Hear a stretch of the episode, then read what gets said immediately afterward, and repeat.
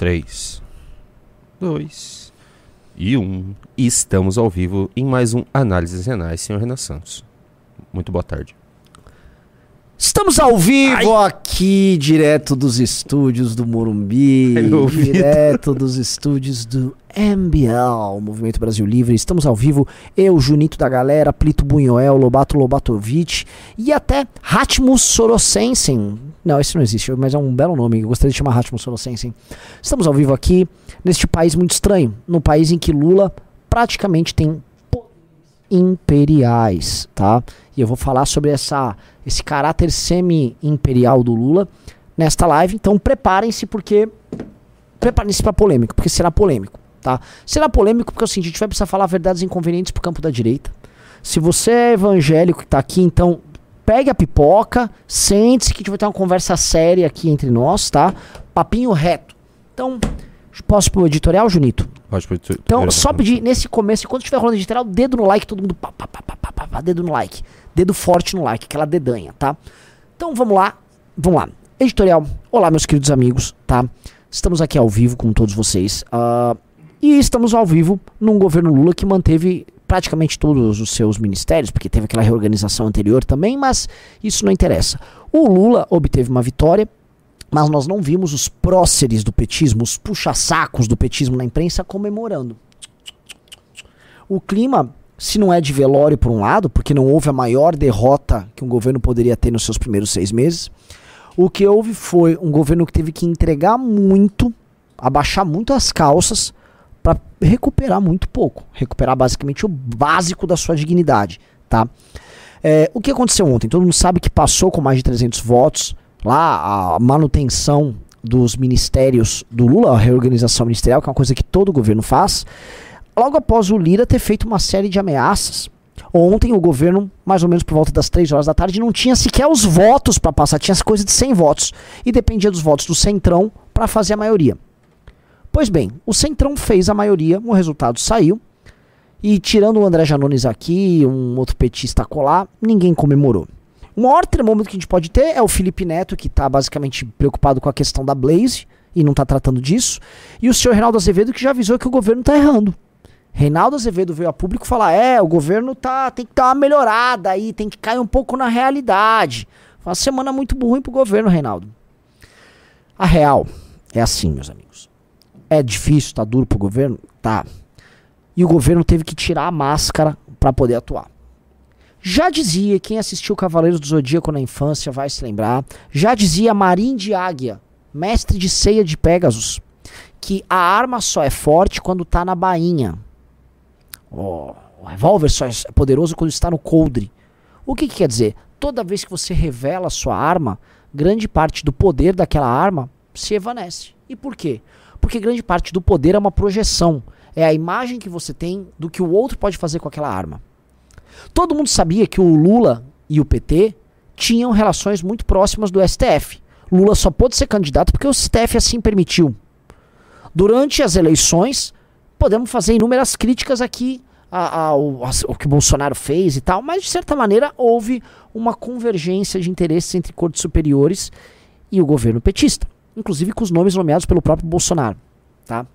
Mas o fato é, todo mundo estava aguardando o momento em que o PT iria chamar seus colegas do STF para trabalhar junto com eles para aprovar certas coisas. E isso começou a acontecer. A rebelião do Arthur Lira não foi resolvida ontem pelos 1,7 bilhões de reais em emendas que foram liberadas ali pelo governo Lula. Nem mesmo a traição do Partido Republicano, coisa que eu vou tratar hoje, foi a questão sine qua non.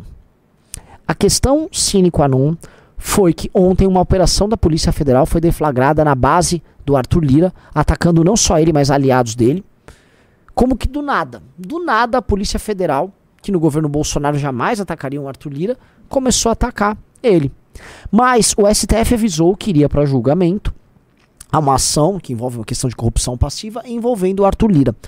Ou seja, do nada, a Polícia Federal aparelhada e, do nada, o Supremo Tribunal Federal aliado começaram a atuar em convergência com os interesses do Partido dos Trabalhadores contra o Arthur Lira. Tá? Do nada o Arthur Lira se compôs. Já se comenta, zum zum zum em todos os partidos, que o Lira teve que se compor ontem para obter os espaços no governo que ele estava pleiteando. Mas vamos combinar que não foi só, vamos dizer, a boa vontade do Lira e do governo em obter espaços que fez isso acontecer.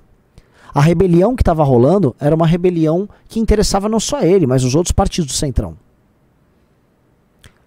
Veio a mão forte do STF para cima do presidente da Câmara.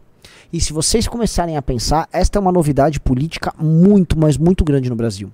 Eu ouso dizer que a maior novidade política, em termos de inovações, desde o orçamento secreto, mas é a mais profunda em termos de confusão institucional. Porque fica claro que o governo Lula governa com a Suprema Corte. Que a Suprema Corte está anuindo com seus interesses mais básicos, fazendo aquilo que nós já estamos avisando no Clube MBL há certo tempo que o governo PT vai adotar um caráter punitivista contra seus adversários políticos mais imediatos. Vocês devem ter lembrado que o, Lula, o Lira estava com um discurso todo bravo, todo, todo, todo machão lá sobre esse tema e impressionante como ele mudou e estava cooperativo. Disse que deu agora a última chance pro governo e tudo mais. Eu não quero nesse papo. A gente sabe o que aconteceu com o Arthur Lira. Mas mais do que isso, o, o, o cenário que vai pintando, não só para ele, mas para o governo agora, é a de que toda vez que rolar uma rebelião, não só ele, como outros nomes do Centrão, vão começar a ver a justiça acontecer contra eles. E alguém aqui duvida de que o Centrão tem, vamos dizer assim, problemas dentro do armário para serem resolvidos? Todo mundo aqui sabe disso. O Centrão é cheio de problemas. O Centrão é um problema em pessoa. Se alguém cavucar o orçamento secreto, o que vai pegar de tranqueira não só do Lira, mas de todo mundo do Centrão, que Brasília inteira pode ir pro, pro Chilindró. E aí, galera, enfim, estão, estão, está dado o jogo. O jogo é o seguinte: todo mundo tem medo do STF, e a não ser que você não tenha tentado golpe de Estado no ano passado e você não seja corrupto, você não vai poder fazer oposição. Nós avisamos no Clube MBL e eu acho que acho que você já deve ter recortado aí, Junito, tá? Eu avisei ontem que o PT iria fazer uso dos seus aliados no STF para punir os adversários políticos deles. Quem está no clube sabe disso antes de todo mundo. A gente já tá, a gente já cantou essa bola, porque essa é a arma do PT. E qual é a novidade? Por isso que eu citei, eu parafraseei a Marinho no Cavaleiro do Zodíaco sobre a questão da arma porque o PT puxou a arma dele agora. São seis meses de governo e o PT tirou a máscara e revelou agora o uso da arma. A arma STF tá aí. E agora o que os adversários vão fazer é testar até onde essa arma vai. Eu não estou falando que o PT já transformou o Brasil na ditadura do judiciário aliada com ele. Não. O PT começou o processo de uso do judiciário, que é um processo desgastante. Assim como eu falei que o processo da censura é um processo desgastante, o processo de usar o judiciário para perseguir o legislativo é sempre desgastante. E nisso você tem um país para governar, um país que está duro, está ingovernável, está quebrado, que as pessoas estão infelizes, as pessoas estão insatisfeitas. Um país, como eu já disse ontem, que se tivesse uma oposição de verdade, o bicho estaria pegando, o país estaria pegando fogo. O Brasil, volto a falar, não é o país que o Lula pegou em 2003. Tá muito difícil pro Lula sustentar esse jogo. E agora, não serei eu aqui a falar que a coisa vai ficar fácil para esse cara. Não vai.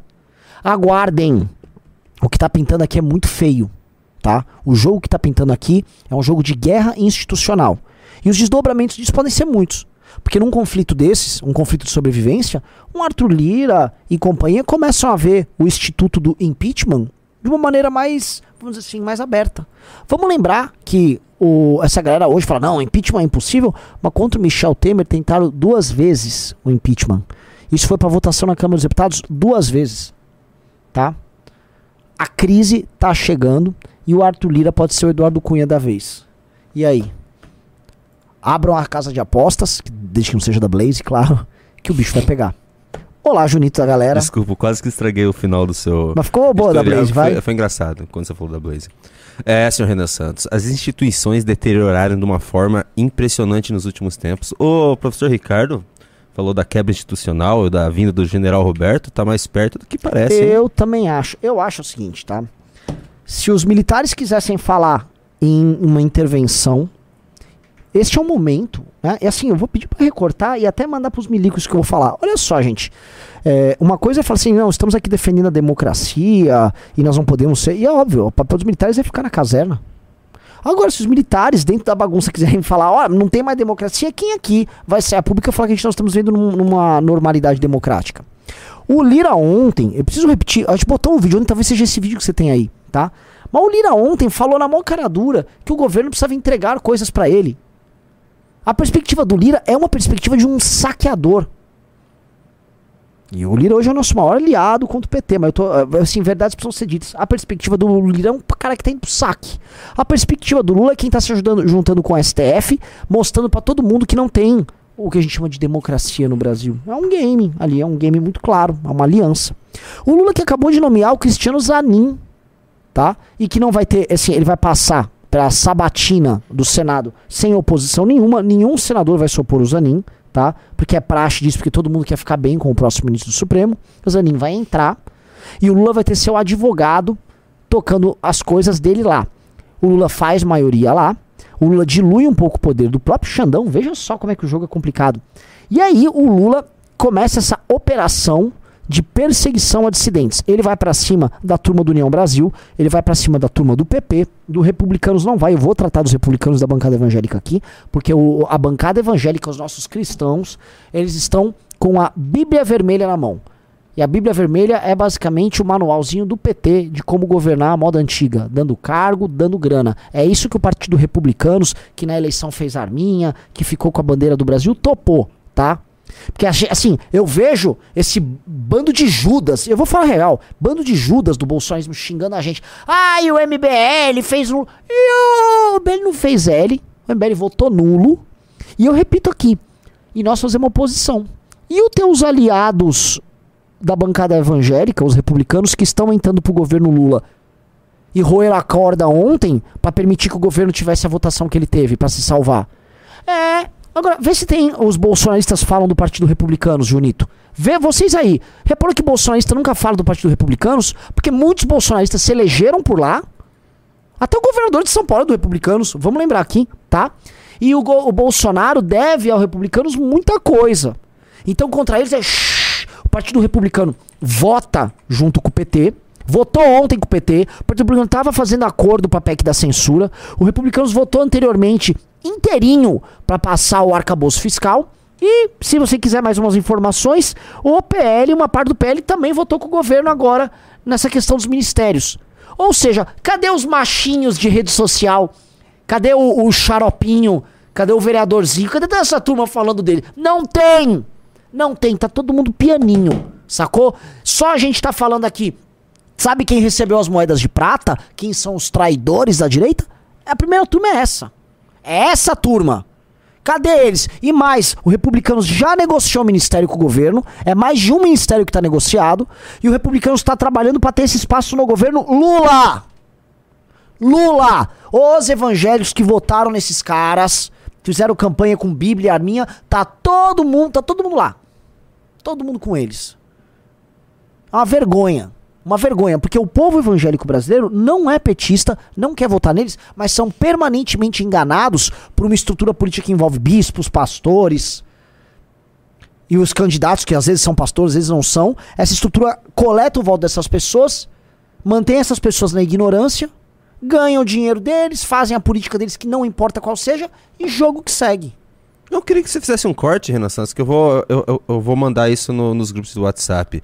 Se, as- se os evangélicos sabem que a bancada evangélica hoje, o Partido Republicano, está fechando com o governo Lula, por favor. Os evangélicos, eu vou falar uma coisa real, os evangélicos no Brasil, eles são ah, como se fosse um, um urso dentro de uma sala que não sabe a força que tem. E todo mundo fica brincando com o urso, fica jogando as coisas, e o urso não sabe a força que tem. Porque o urso tem um adestrador e o adestrador põe o urso só pra ficar dançando e brincando.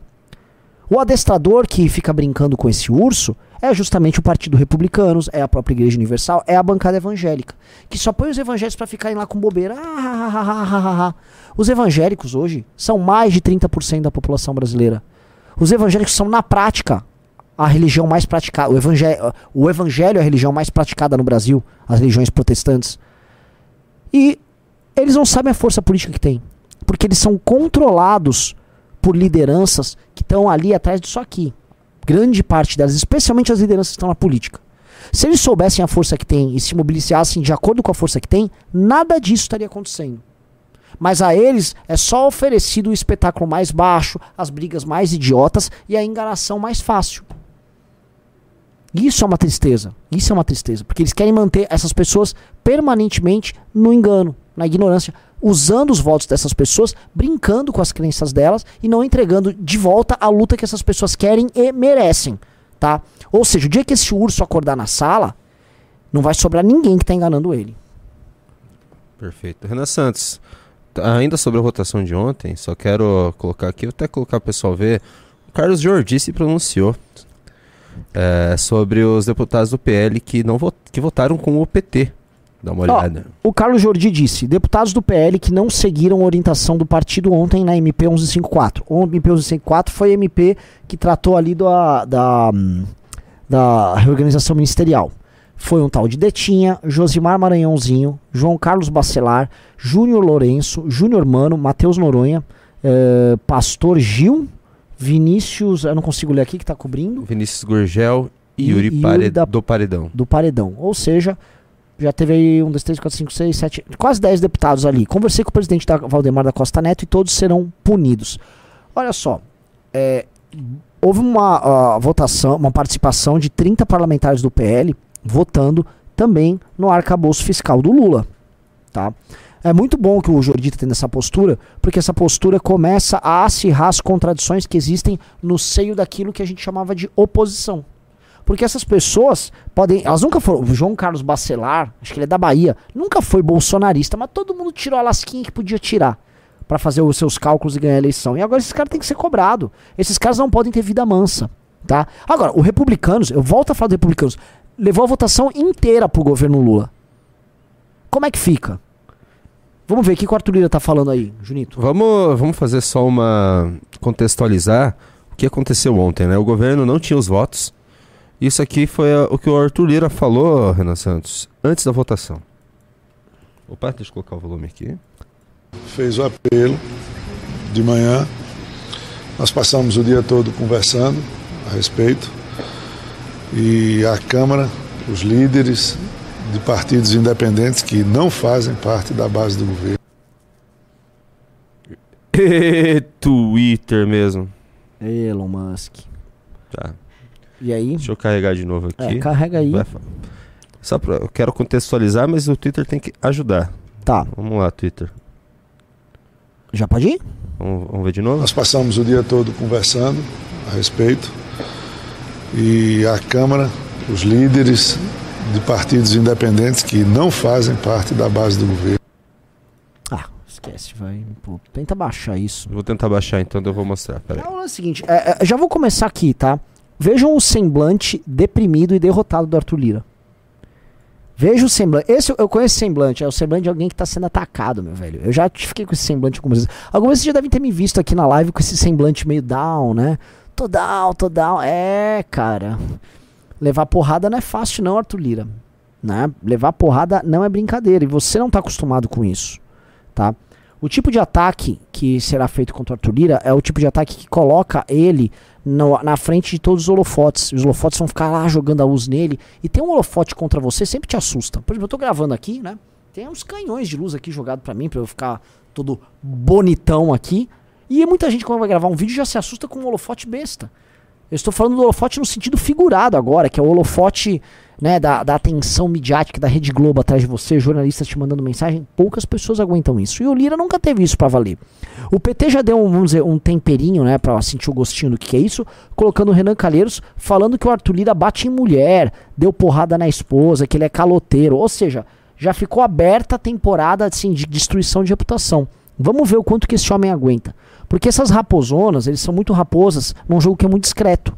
Faz um acordo aqui, fulano pega dali, outro embolsa de acolá, que é o jogo da raposão. Todo mundo fala, é muito inteligente. É um jogo seguinte, se você puder jogar um jogo em que você gasta o dinheiro dos outros pra tomar posições que não são muito dignas, ninguém é muito, precisa ser muito inteligente pra fazer o que esses caras fazem. Você for pegar, boa parte desses caras que são as raposas da política não tem grande tirocínio, porque não envolve.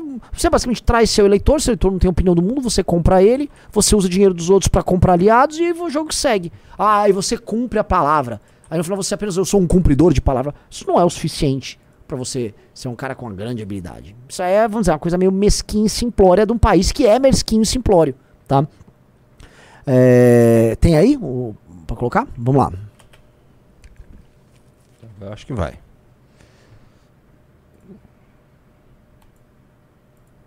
Foi. Pelo, de manhã, nós Semblante passamos o dia derrotado. todo conversando a respeito. E a Câmara, os líderes de partidos independentes que não fazem parte da base do governo, importante, reconheceram a necessidade de dar mais uma oportunidade ao governo. Portanto, nós estamos longe ainda de estarmos comemorando uma base. Comemorando uma base.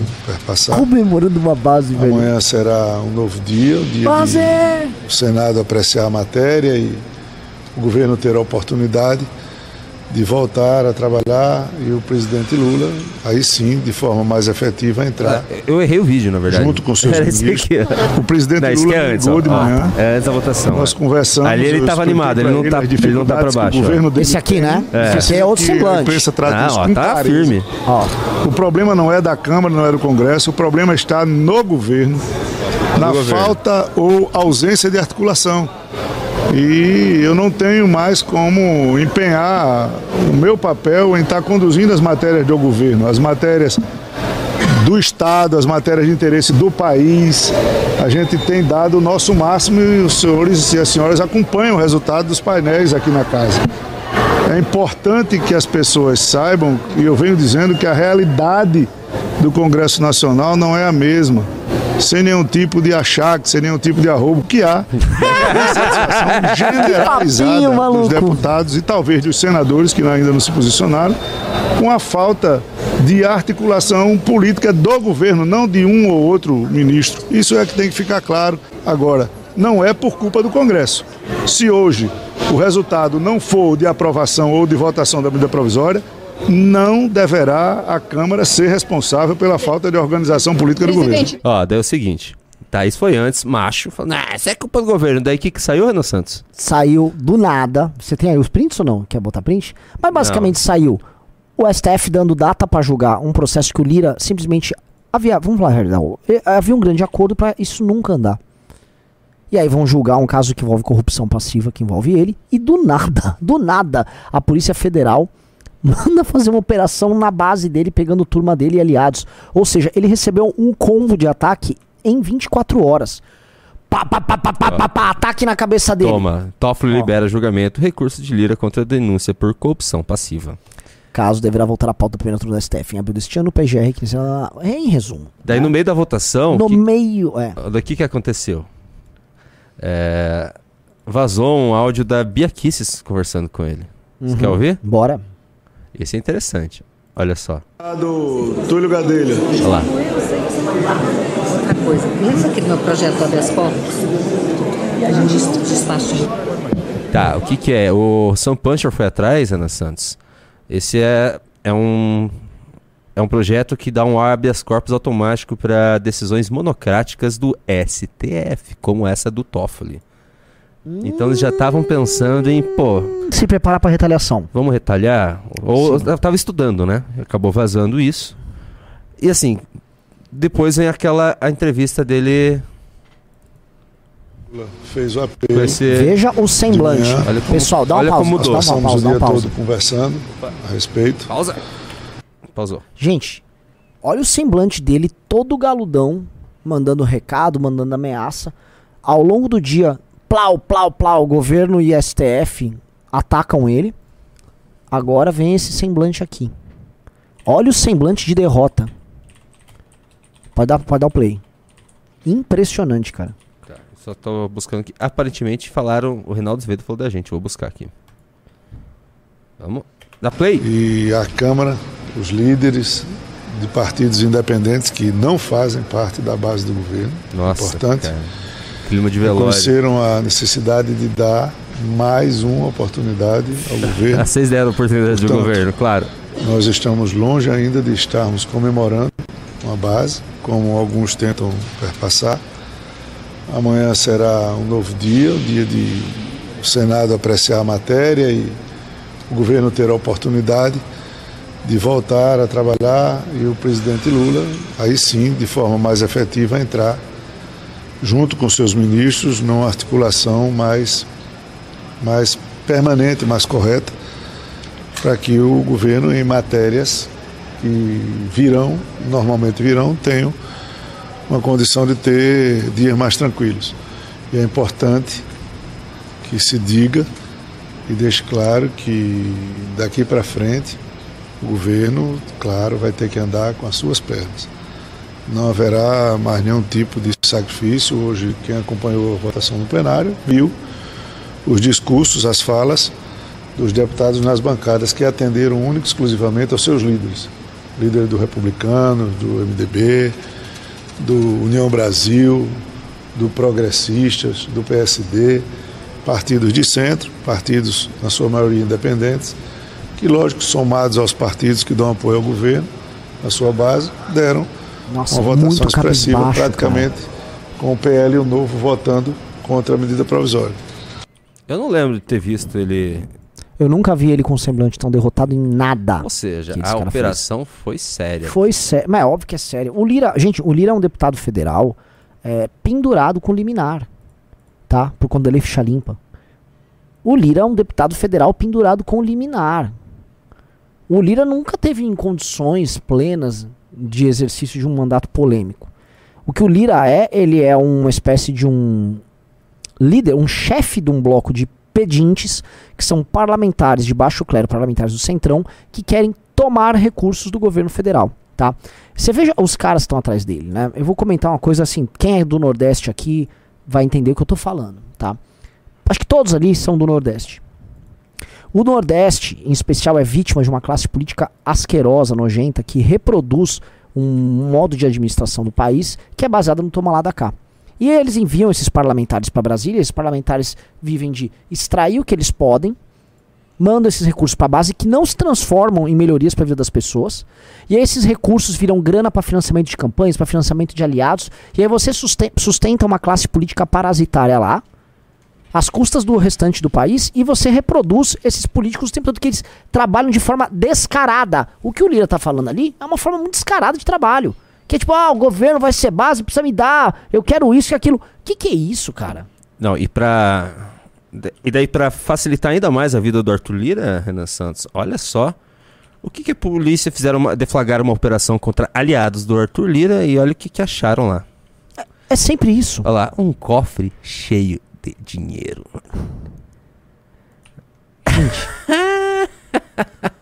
é. É, galera. O problema é o seguinte, agora, real politics aqui, tá legal, galera? É, o Lira é aliado da democracia contra os arroubos do PT. O Lira e esses caras que são basicamente tomadores de recursos públicos, eles são aliados tal qual o MDB do Eduardo Cunha foi aliado do Brasil contra o PT da outra vez. Verdades precisam ser ditas, né? O Brasil seria um país muito melhor e será um país quando a gente chegar ao poder e a gente eliminar essa classe política parasitária que existe lá no Nordeste, porque eles mantêm o Nordeste num permanente estado de pobreza e dependência. Agora é horrível quando você olha esses caras, né? Porque eles, é, como não há, há muito pouco voto de opinião ali no Nordeste, esses caras podem reproduzir livremente um discurso que é, um- é, assim, é- é um discurso obsceno. O discurso que o Lira faz o tempo todo é obsceno. É, é sempre uma obscenidade. Agora sim, eu vou virar minha chavinha aqui de um cara absolutamente pragmático. Problema do Lula. Problema do Lula se ele tá lidando com esses caras que são obscenos. Problema dele. Que, que lide com esses obscenos. Porque o Lula sempre gostou de fazer negócio com esses caras obscenos. Tá? Verdade precisa ser dita. E o que você acha que vai acontecer agora, Renan Santos? Você tem alguma informação que a gente não saiba? Alguma informação privilegiada? Ontem, né, é que, assim, você quer fazer um mini react do, do Reinaldo falando da gente, né? É, você já botou aqui na tela. Então bota na tela o Reinaldo e a gente comenta que eu quero me vangloriar Reinaldo, que você- acertamos ontem. Você, o Reinaldo falou da gente, você já viu isso? Não? Então vamos ver, vamos, vamos ver junto aqui. Cadê a direita brasileira? Tá com tem um norte, tem um padrão organizado. Ontem, o MBL desmarcou uma manifestação, está fazendo o dia 4 de junho, mais ampla do que Deltan Dallagnol, mas Deltan Dallagnol estava ali, contra o autoritarismo do Supremo, segundo eles, no caso Dallagnol também, outras coisas do governo e tal. Desmarcou porque o bolsonarismo resolveu que não quer fazer manifestação com o MBL, eles têm lá é, um, umas tretas. Ah, De qualquer modo, não tem um, um eixo, não tem um norte. Verdade. Essa direita não tem um norte. Não, nenhum. Se vocês olharem, a direita brasileira está vivendo quase que exclusivamente de criar casos para mobilizar a opinião pública, mas também não tem um projeto. Perfeito. É o caso da CPI Pô, Mas que, que, que é, esse do homem errou? golpe. É o caso da CPI do MST. Eu sempre falei que esse cara é inteligente, velho. Ele tá, Criar não errou nada aqui. crispações com que propósito? Criar dificuldades para o governo. Que uma CPI queira, que, que a oposição crie dificuldades para o governo é da lógica do jogo. Sim. Não Claro, de errado não vai ajudar o governo. Óbvio. Agora, precisa é, criar dificuldades tendo algum padrão, Sim. propondo alguma coisa. Sim. Simplesmente demonizar movimento social não é proposta. Ah, é sim. Ah, é sim. Isso até é proposta. Isso sim. contribui, É, na isso. verdade, Pra quê? Pro fascismo. para criar dificuldades severas para o Brasil. Ah, o sim. Que o movimento o social. governador de Goiás, Ronaldo Caiado, é, que ele também. para vai- depor. O Ronaldo Caiado você quer continuar? Já foi, falou da gente. é uma já? pessoa. Você quer ouvir? Eu quero assim, ver, quero não não se tem sobre o Caiado, que eu me lembre, nada de desabonador do ponto de vista moral, do ponto de vista ético. Agora, ele também fala um eleitorado, ele também fala uma base do seu Estado. Ele fez algumas afirmações ali e eu Ah, tudo bem, agora pode tirar Só o vou Reinaldo, lembrar vai. alguns dados. Pode tirar o Reinaldo. Que agora ele vai criticar as posições do. do. do. do Ronaldo Caiado, governador de Goiás, que é representante, sim, é o estado, um dos estados mais pujantes em termos de água, um dos estados que mais cresce no Brasil, tá? É, ele vai fazer uma crítica ao Caiado, pelo amor de Deus. Né? O Caiado tem que defender o agro, porque o estado dele o elegeu pra isso, e porque o estado dele cresce e puxa o crescimento do Brasil com base nisso. É, tem gente pedindo pra falar, e eu vou linkar agora. Ah, e o PIB do Brasil cresceu 1,9% nesse começo de ano, não é? Não, é, é bem expressivo. O problema, veja só como isso é paradoxal, que o, sabe quanto foi o crescimento do agro nisso? Só da atividade agrícola? Mais de 20%. Nossa. Mais de 20%. Só o agro. A única coisa que mantém esse país de pé chama-se agro. É o agro. Por isso que a CPI, a CPI do MST é necessária, por isso que combater o MST é necessário, e por isso que um governo que se monta nos movimentos sociais que o Reinaldo está falando é um governo imbecil e sabotador do próprio país. Portanto, ele fala que a gente enfrentar os movimentos sociais como o MST é um erro, porque isso é atrapalhar o progresso do país, pelo amor de Deus, isso é papo de louco. Ainda mais com os números do PIB que saíram hoje. Né? É absolutamente contraditório o que o Reinaldo está falando ali. Agora, a crítica que o Reinaldo fez à direita é verdade. A direita não tem projeto nenhum. A direita se resume a uma fazenda de likes. O que a gente chama de direita corta pra dois. A direita brasileira é uma fazenda de curtidas. É um monte de gente dando curtida em coisas polêmicas. Toc, toc, toc, toc. E não vai pra nada além disso.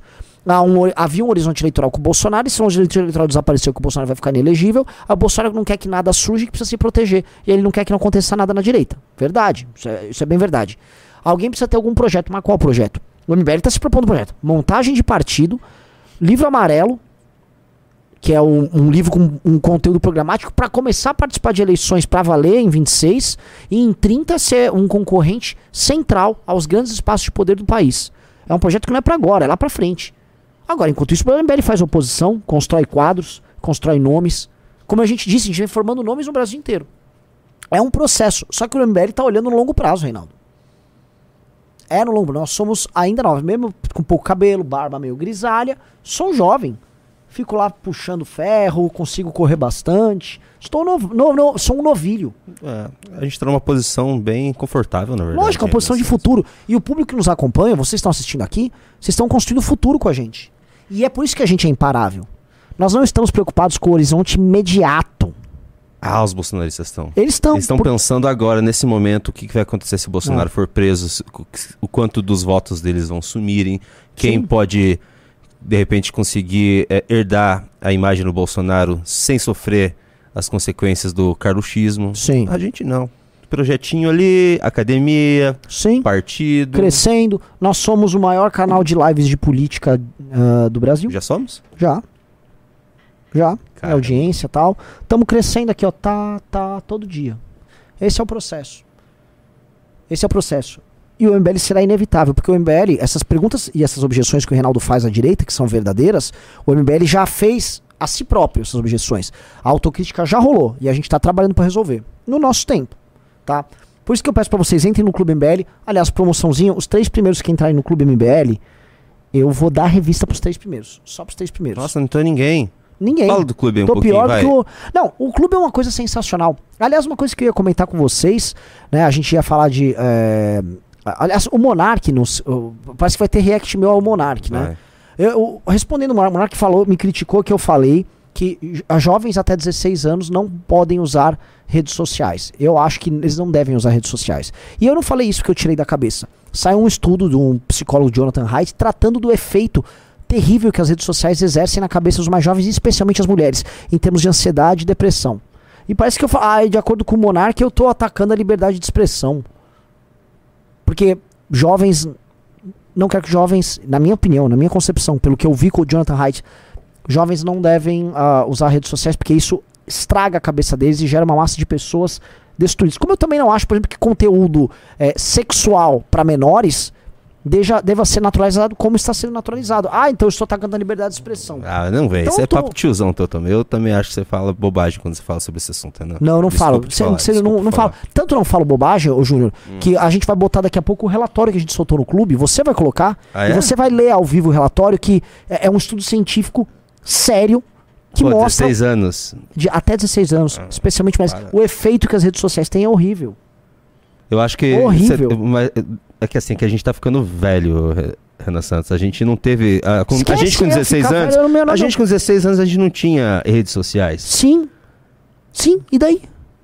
E daí? Isso pode ser algo. Ou, o problema, assim, as redes sociais têm instrumentos de validação, de opinião, que é o like. Você cria estímulos que geram ansiedade, depressão, geram inúmero. É um fenômeno que vai destruindo as pessoas na formação da personalidade delas. Mas acho que isso é uma A briga. pós-modernidade está trazendo pra gente uma série de problemas que nós não tínhamos no passado. As redes sociais são um problema, gente, não, elas não são só solução. Vamos, então, quando a gente for fazer o. Quando a gente for fazer o react do Monark, a gente volta nesse assunto aí. Sim, sim, sim. Mas assim, entre no clube. O clube discute esses grandes temas. Se você não concorda com a gente, não precisa concordar, mas lá você vai ter material Ah, sobre tá. isso. Todo mundo tá concordando com o Renan. Tá bom, tá bom. O Renan tá certo, então. Ai, A galera tá concordando? É, Tá. assim, é- é real, é um problema real, galera. Problema real. Tem crianças de 8, 9 anos que já querem ter perfil no Instagram. Imagina essas. pe- Não, eu não tô falando de pedofilia, tô nem falando dos crimes que podem acontecer. Eu estou falando dos estímulos pra cabeça da pessoa. Mas- Os meios de validação que a pessoa estabelece a- através da cultura do like. Isso é E perigosíssimo. se for ver, na Isso verdade. nunca foi estudado. A própria plataforma é, proíbe pra menos de 18, não é? Mas as pessoas É, montam. mas as pessoas montam igual. As pessoas montam. É, se tivesse apenas cumprir o que a plataforma coloca, porque menos de 18 você não pode ter né, no Instagram. A questão, sim. Já era. a- a- a- a- mostraram o efeito sobre as mulheres jovens de aplicativos como Instagram. Tá? O efeito que, no, no momento que elas estão na puberdade, estão formando o corpo, a todas as inseguranças que a mulher passa, ela está ali naquela arena, sendo, vamos dizer, vista por milhares de pessoas. E como isso molda a forma dela pensar. A gente tem que discutir isso. Sim, é, só- é que do Eu tô falando de menor fala, de idade, gente. É, que- mas do jeito que você fala, é, fico com medo de a gente estar tratando um tema até complexo com uma, de uma forma, sei lá. Não, Eu- tem que proibir, pronto. eu não tô Tem um falando. cara que fala que, eu não tô, eu que quero, é botar- eu ruim. quero botar. Vamos, um- vamos pro Monark então, já que a gente entrou nesse assunto? Vamos, vamos. Quero ver a minha Vamos parte. O reagir ao Arthur já Monark. fez react do Monark, eu não quero ficar repetindo o react do- dos outros. É, o Arthur fez. O Monark fez aquelas críticas lá no MBL, porque o Monark. Deixa eu Cara, achar eu não aqui. sei mais o que fa- fazer. O Monark tá pirado nesse assunto. Enfim, não vou ficar discutindo o Monark. Mas eu quero ver essa parte aí, porque é, é a, a parte que me cabe e Deixa eu ver eu aqui. comento. Você não quer ver tudo? Mas é curtinho também. Eu vou colocar Uhum. até em 1 ponto... 1.5 põe mais Ah, eu rápido. vou ficar respondendo tudo, entendeu? É um saco isso. Não quero Ah, responde tudo. É bom. O Arthur já respondeu. Vamos lá. Mas você, eu quero que você responda. Vai. Vamos lá. Eu não quero. Assim, sabe o que é o negócio? Eu Cara, go- eu acho que é importante que Eu o- gosto real do Monark, o eu não quero ficar contra criando a caso PL com da ele. censura, entendeu? É importante quando eles apoiam o Deltan, porque ele foi caçado justamente, né? Sem querer pôr mérito na- ne- nele como político, mas a forma, o processo que aconteceu com ele é, obviamente, perseguição política. Estão perseguindo o cara porque ele não faz parte do grupo que hoje tá no poder. É basicamente isso, e a gente tem que ser contra isso, independente se o Deltan é um bom deputado ou não. Porque se a gente permite que eles escolham a dedo quem são os deputados, aí realmente até, se- até o teatro de democracia vai desaparecer. Nem mesmo eles vão estar fingindo que é uma democracia, eles vão ter aceitado que é uma ditadura e eles escolhem quem tá ali no grupinho de, de que- dos poderosos, escolhem a dedo. Aí não importa se o cara teve 300 mil votos, o cara mais votado para não importa. Se ele não é da máfia, é vapt vapt de vup. A gente inventa uma desculpa no TSE, passa uma canetada, que inclusive o Ministério Público foi contra a decisão do TSE, né? Ele o acertou Ministério tudo Público falou, ó, não acredito que deve- ele não deveria ser caçado. O TSE ignorou o Ministério Público e caçou o cara, entendeu? Então, eu acho que o MBL ele, tem, ele pode ter um papel em, em ajudar, organizar e tudo mais, né? Agora, uma crítica que eu já fiz várias vezes ao MBL, já fiz inclusive na frente com eles aqui eh, no programa, é que eles dizem que defendem liberdade de expressão, mas o- de verdade eles não defendem tanto liberdade de expressão assim, não, pô. Quando o Arthur fala que quem, deveria, quem divulga a live do argentino tinha que ser censurado mesmo. Não, o Arthur não falou ele isso. Não, o Arthur não falou isso. Olha só, o, o, o Monark tá fazendo, vamos dizer, uma interpretação conveniente pra fazer um- uma crítica, vai, não tô um ataque, uma crítica ao Arthur de algo que o Arthur não falou. Aquele conteúdo, aquele conteúdo é um conteúdo criminoso. O conteúdo lá do argentino é um conteúdo criminoso. Aquilo é uma tentativa de mentir sobre um pleito para. E, e assim, era claramente fraudulento o conteúdo para desestabilizar um país.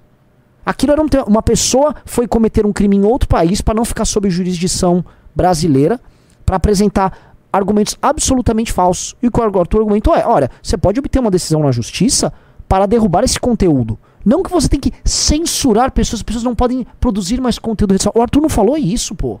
Aquele conteúdo, que era um conteúdo mentiroso envolvendo as eleições, e era um conteúdo flagrantemente mentiroso, o conteúdo da Argentina era pura mentira, foi uma mentira montada para desestabilizar eleições e pessoas irem pra frente dos quartéis. O Arthur não falou, ah, tire todo mundo do ar, censura. Pô, não falou isso, cara. Conteúdos derrubados acontecem. Você recebe decisões, a gente é um movimento polêmico. Vira mexe, a gente recebe decisões da justiça para que determinado conteúdo seja tirado do ar. Se ele faz calúnia, é, difamação, injúria. Isso é parte do jogo. A gente já também derrubou conteúdo dos outros. E todo mundo faz. Bolsonaristas derrubam conteúdo dos outros. O Nicolas derrubou conteúdo do Janones. Ora, não tem novidade aqui. Mas Ah, aquele, a régua dele é, por exemplo, a régua dele é, é liberdade de, de expressão irrestrita, né? Não então ele existe- fica jogando a gente por essa regra, uma régua que não existe. A gente no, no Brasil não existe isso. No Brasil não Ah, existe isso. No E- sistema jurídico. Assim, a- os Estados Unidos talvez seja o país dos países grandes que tenha, vamos dizer, algo mais próximo disso, mas mesmo eles têm mesmo limites. eles têm tem limites. limites. E a Europa, por exemplo, tem, vamos dizer, é mais estrita essa liberdade.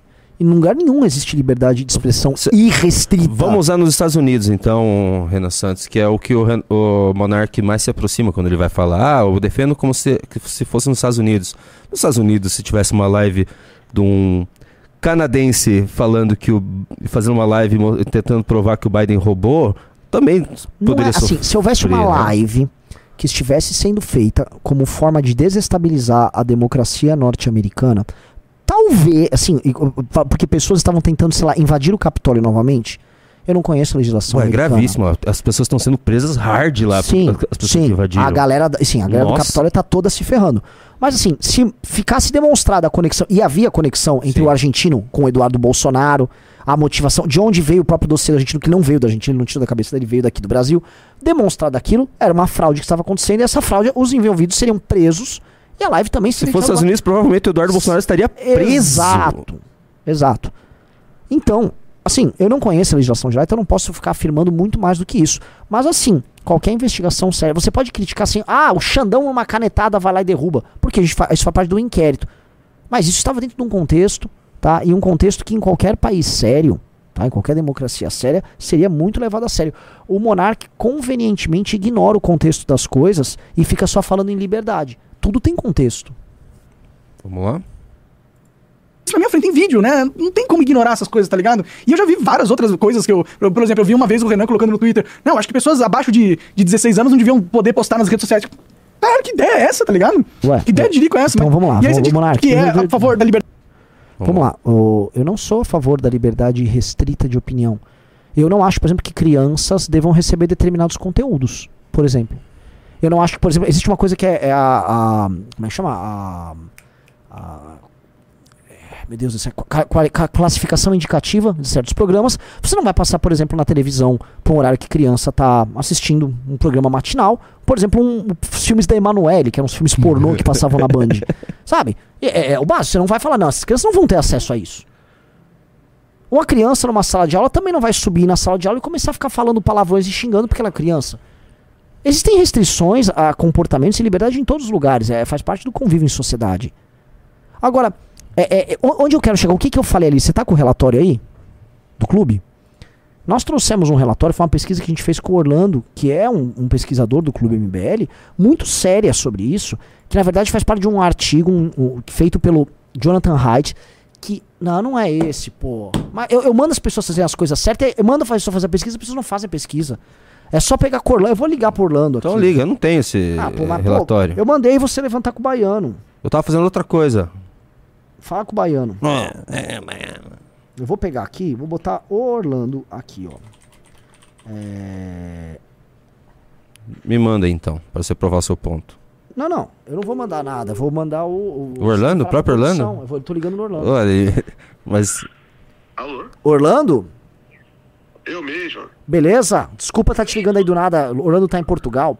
Orlando, queria comentar contigo. Eu fiz outro dia um post no Twitter é, sobre o criança, menores de 16. Eu tô ao vivo no, no- no- na live da tarde, tá?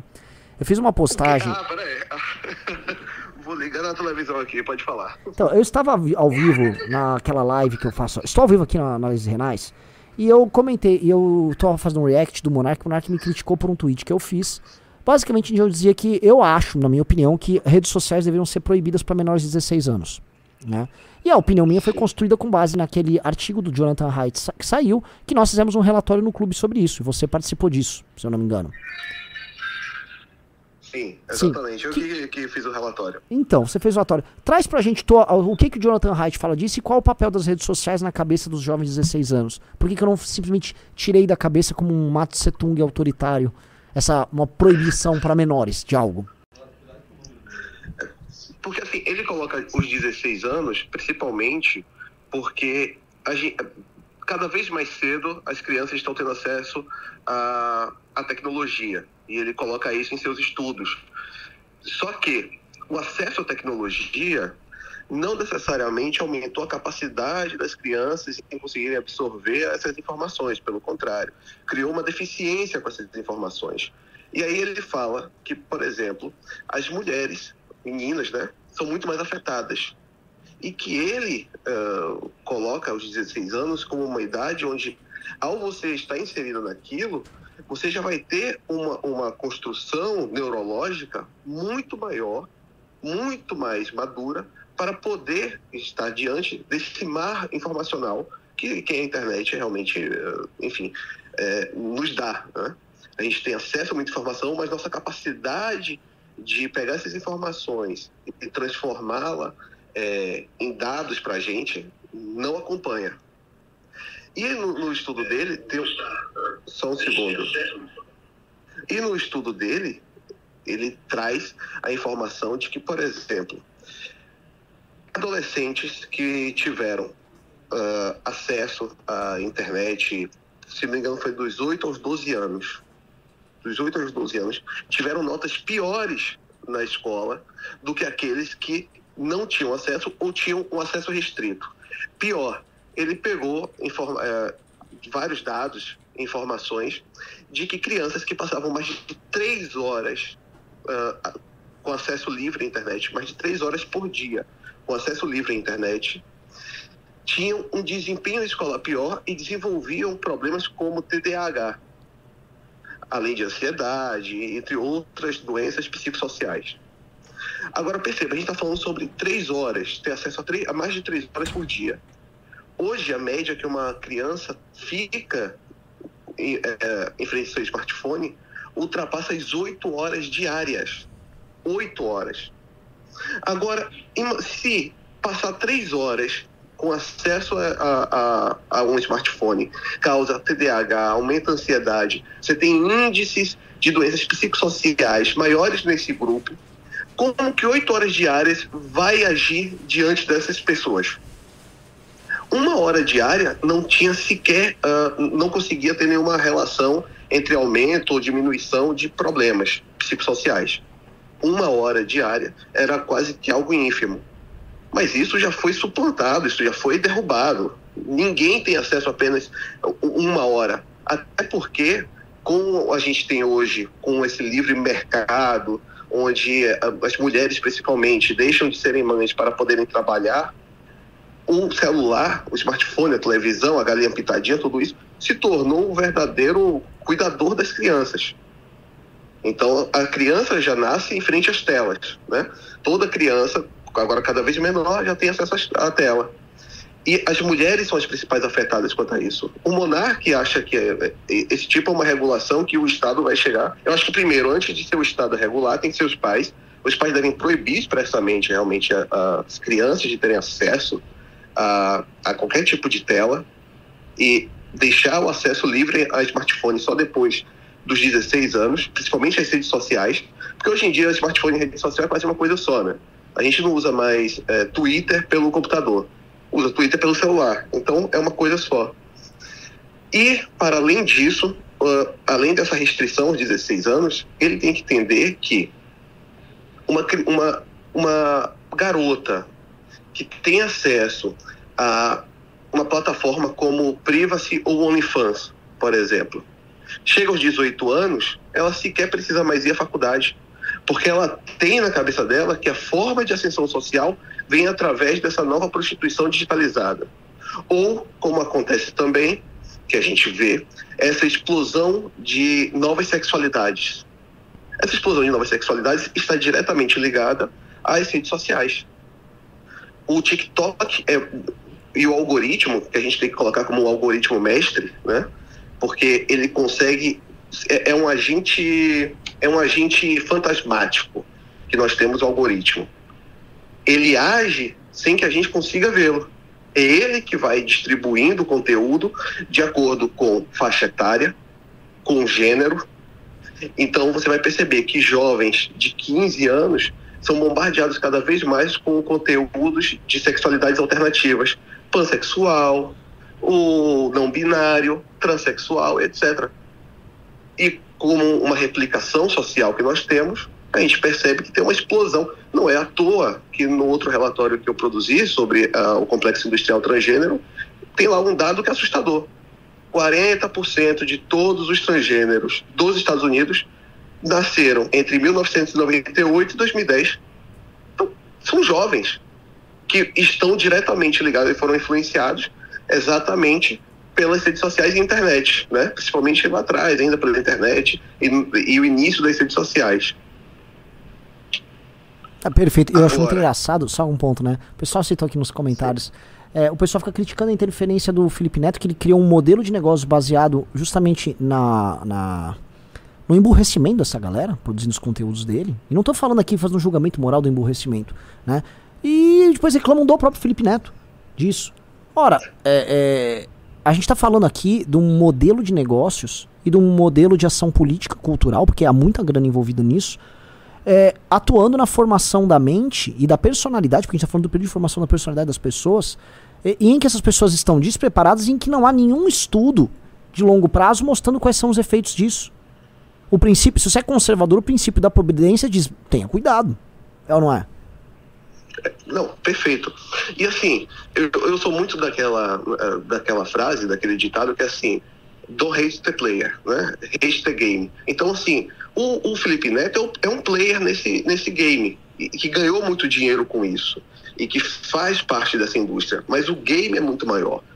O, o- aqui na Europa, aqui em Portugal, o, o Lucas Neto e o Felipe Neto são os verdadeiros colonizadores da juventude portuguesa o, o- antigamente, para Portugal poder colonizar o Brasil, tinha que sair daqui com barcos, caravelas, o caramba todo, enfrentar 500 dias aí é, no mar para poder chegar em outro país. Agora, Felipe Neto e Lucas Neto colonizam as crianças aqui a partir de uma plataforma chamada YouTube. Então, assim, eles têm uma influência muito grande sobre as crianças. E o conteúdo que eles fazem, é, tem alguns cortes que é, falam bem assim, ah, são cortes maliciosos. Bom, a gente, se o, corte, se o corte é malicioso, é porque também há alguma malícia na forma como o conteúdo foi produzido. Há diversos cortes que mostram uma certa malícia entre Lucas Neto e uma criança que sempre produz É. com ele. É, eu não vou, eu não Você vou entrar, ne- eu não vou entrar nesse, nisso aí, não quero. É. Cuidado com suas falas, Mas assim, só para poder voltar à questão do, ah, dos estudos, a gente pode falar que o Jonathan Haidt, ele pega até um, um certo estudo sobre Facebook, né, e sobre YouTube, e ele mostra como a produção de conteúdo, principalmente eh, voltado realmente para adolescentes, ele nem fala sobre crianças, mas sobre adolescentes, ele criou um novo estilo de vida dentro dos Estados Unidos. Antigamente você via muito ah, um certo estereótipo dentro dos filmes americanos que influenciavam talvez a periferia global, né, do capitalismo global. Hoje a rede social influencia a, a juventude e cria novos estereótipos para a juventude dentro do centro do capitalismo global, que é os Estados Unidos e de certa forma um satélite dele que é a Europa, né? Ótimo. Esse, ó, Orlando, muito obrigado. A gente só avisando assim que já, já tem as pessoas. Não é o Orlando Silva que eu liguei, é o Orlando Lima. Do Pô, era certo, caso- aquela, é- era aquele mesmo Não, lá. não é aquele. É, ali Não que é. tá essa pesquisa Não, que ele é- falou. esse é uma pesquisa, mas ele fez um relatório só sobre o do Jonathan Haidt, que é o mais recente. Eu- Sim, eu fu- fui convencido, Renan. Eu fui convencido que vocês dois estão completamente errados. Tá bom, gente, você pode estar convencido, mas você não quer dizer que você tá certo. Tá, é isso. Obrigado, posso obrigado, posso explicar por quê? Valeu, valeu. Agora eu ouvi, eu- agora eu ouvi. Valeu. Agora eu ouvi o que você quis dizer. Ah, E novamente vai cair no. Parece, além de parecer um moralismo bobo, bobo. E vou, dar um exemplo. Ah, porque a gente precisa proibir as redes sociais para 16 anos, porque pode causar isso, isso. A maioria dos jovens que são intersexo na sua nossa idade. não, eu, eu um nem, eu nem atrás- quero entrar nesse- nessa argumentação. Tá, eu não acho um é que essa tempo argumentação é uma atrás- argumentação tá. separada pra você fazer. Tá, um tempo atrás, é, existia. a- as empresas de, é, de, de brinquedo podiam anunciar na televisão. Então existia a TV Globinho, e no meio da TV Globinho você podia anunciar. Parece muito com o moralismo que foi usado naquela época para Não, aprovar aquele não, projeto não de tem lei. nada a ver com aquele moralismo. Nossa, não, ó, Não, não tem nada a ver com aquele o- moralismo. O capitalismo e, e- e as empresas Não, estão cara, usando isso. pra- Não, não, não. É, não, não, e o que, que aconteceu? eu- Você entendeu? Proibiram as propagandas de Mas televisão. não é isso, cara. Não Você tem- tá indo pra um caminho completamente errado. É a mesma coisa. Não, porque não, mim. não é a mesma coisa. O, o argumento que ele tá colocando ali, os caras estavam falando basicamente que você tava hi- é, hiperestimulando o consumismo pra criança com aquelas propagandas. E a aqui gente não você tá tratando falando- disso. Não, não, o principal aqui é, no período de formação da personalidade da- do jovem, ele, ele, tem, ele passa a ter problemas de atenção, o desempenho escolar dele cai. Ele está fazendo um uso maciço de redes sociais, horas e horas e horas atrás de uma tela. Mas você tá falando isso em Estou algo falando. estatal. e Estou fa- não, olha só. Eu joguei ali, eu estatal. acho que tem que. que os jovens não podem utilizar. Então, Eu na- falei- eu falei minha opinião. Incluir, sem incluir eh, eh, regulação estatal. Pode ser que tenha regulação estatal. Então, tem existe aí- regulação estatal pra um monte de coisa. Ó, existe regulação estatal, por exemplo, com censura prévia pra conteúdos, por exemplo, pornográficos de horário na E onde televisão. vai parar isso daí? Se eles podem, ah, 14? 14 tá bom? Ora, 16? ora, 18? ora, Opa, ô, Juni- 20? Junito, ora, o que eu quero dizer é o seguinte: certas coisas que fazem parte da formação da psique da pessoa. E, e hoje as redes sociais estão interferindo nisso. Essas coisas a gente tem que debater, porque nós estamos formando uma massa de pessoas. Estamos debatendo. Ué, isso? E a gente tem que trazer isso, porque assim, é, as a gente não sabe ainda os efeitos geracionais que a gente vai ter através desse uso absolutamente intensivo de redes sociais que as pessoas estão passando. Já tem estatística nos Estados Unidos que falam sobre depressão, como, especialmente com depressão entre pessoas mais jovens, que é muito pesado. A gente não sabe o- ainda o efeito disso. Uma geração inteira sendo formada dessa maneira. Entendeu? Agora, a pessoa até os 16 anos, ela não pode fazer uma série de coisas. Ela pode dirigir, ela não bebe, ela não vota. Existem já é, é, é, impedimentos para essas pessoas. Não, não é a mesma coisa do que usar rede social, né, Renan? É, eu acho que. eu acho que assim, mas no mínimo isso tem que ser discutido. No mínimo isso tem que Sim, ser discutido. mas não, não sei. Vamos lá. É... Você quer continuar com o Monark? É, mas que era essa parte que ele me tocava ali. É, eu acho. Eu, eu acho. Tocava no meu. ele me tocou. Monark já tocou meu coração, eu gosto dele. O que eu quero comentar é o seguinte: o, esse assunto, tá? Eu acho esse assunto sensacional. Esse assunto não tem nada a ver sobre com o grande debate sobre liberdade de expressão. A gente tá falando aqui sobre o acesso a plataformas para pessoas que estão num período formativo delas. Elas ainda não são seres, é, vamos dizer, titulares plenos dos seus direitos. Elas não são maiores de idade. Uma pessoa que é um menor de idade, ela não é um titular de série de direitos, porque ela ainda é uma pessoa que precisa ser. Ela tem um tutor, ela tem um pai, a mãe, ela não assina contratos. Ela não é maior de idade. Então ela tem um status diferente pro exercício das liberdades dela. O pessoal chama de Junark. Estão falando que eu sou libertário. Né, é Pode que você, que seja, você tem esse, o pezinho libertário, mas assim, eu já não tenho. Eu já vejo. A gente tá vendo uma série de problemas aqui. Falar em libertário, aqueles caras que a gente reagiu aquele dia, aqueles do Nick Tinoco lá, que eu não lembro. Do Nico e Tino. Ah, não sei o nome deles. Fizeram. De- Aproveitaram, fizeram um vídeo e estão colocando o link dos vídeos dele em tudo que é comentário de gente do MBL. Ah, mano. Tá, assim, Libertarianismo não é um dê- saco. Ó, não, não não, tô falando de libertário. Não, o dê- movimento libertário brasileiro é não- um lixo. Não dê atenção pra doidinho, cara. Não É, dê atenção pra doidinho. Só tem retardado, cara. meu Deus do céu. É. Renan Santos, então você não quer mais falar de Monark? Hã? Não quer mais falar de Monark, né? Ah, não, não, já foi. Eu quero fazer os outros, outros reacts que tem aí. Deixa eu ver o que a gente separou aqui. O pessoal tá falando pra eu fazer um. Uma. Uma enquete pra ver com quem. Quem ganhou e você. Eu não sei, eu não sei põe debater, eu não sei colocar os assim, ó, meus. Não, vocês não acham a ideia do Renan uma por, a sugestão do Renan Tá, uma porcaria? Pode botar sim ou não. Porque é o seguinte, a, primeiro, essa é uma opinião minha, não é a opinião do movimento, tá? É, essa é uma opinião baseada justamente nesse estudo, nesse relatório que está disponível lá no clube, tá? Que vem, obviamente, de uma pesquisa feita pelo Jonathan Haidt, que é um cara, acompanha o Jonathan Haidt, é um cara seríssimo, tá? É um dos psicólogos mais influentes do mundo hoje. E acadêmico sério mesmo, de universidade grande e tal, que é um cara, inclusive, cancelado pela turma woke, pra vocês entenderem do que eu tô falando. É um cara que é um defensor, assim, ele é um perseguido por essa Votem turma woke nas universidades. Então, acompanhem isso, entrem nos estudos, porque essa discussão é séria, essa discussão não é brincadeira. Votem sim. Votem sim. Ah, tá ganhando. sim, a tua ideia é uma bobagem. Não, não, o não tá ganhando. 65 a Votem 35. sim. Votem sim. Não, não, não, votem o que vocês quiserem, sejam livres. Votem sim. exerçam sua liberdade. Renan Setung pediu. Vamos ver, estamos com 700 votos. O sim está perdendo. Tá com Sim. 34. Claro, mas mas, assim, é um assunto bem divisível, porque 34% das pessoas acham que sim, é uma porcaria essa ideia. Eu vou virar libertário, Renan. Só pra ganhar essa discussão. Vamos lá. Apelando vamos lá. pro. Agora sim, as estatísticas sobre o uso de redes sociais em países de primeiro mundo são assustadoras. Tá, deu 1.200 votos, o, o não ganhou com 67%. Não, calma, não ganhou ainda. Deixa chegar em 70%, Junito. Que saco. Sabe que tá subindo eu aí? Você aqui quer o- parar? Deixa eu ver o que mais tem pra gente reagir aqui. O... Tem vídeo do André Guedes. Disse que tem um vídeo muito bom que é do André Guedes. Tem o do Brigadeiro. Ah, colocaram pra reagir Marcos do Val aqui, cara. Não. não. Ah, ele apagou. Ele apagou a foto de sunga. Ufa. Você viu a foto? Todo mundo viu a foto de sunga, não Ah, precisava gente, colocar pra gente, reagir, né? É, é- é bizarro um troço desses, gente.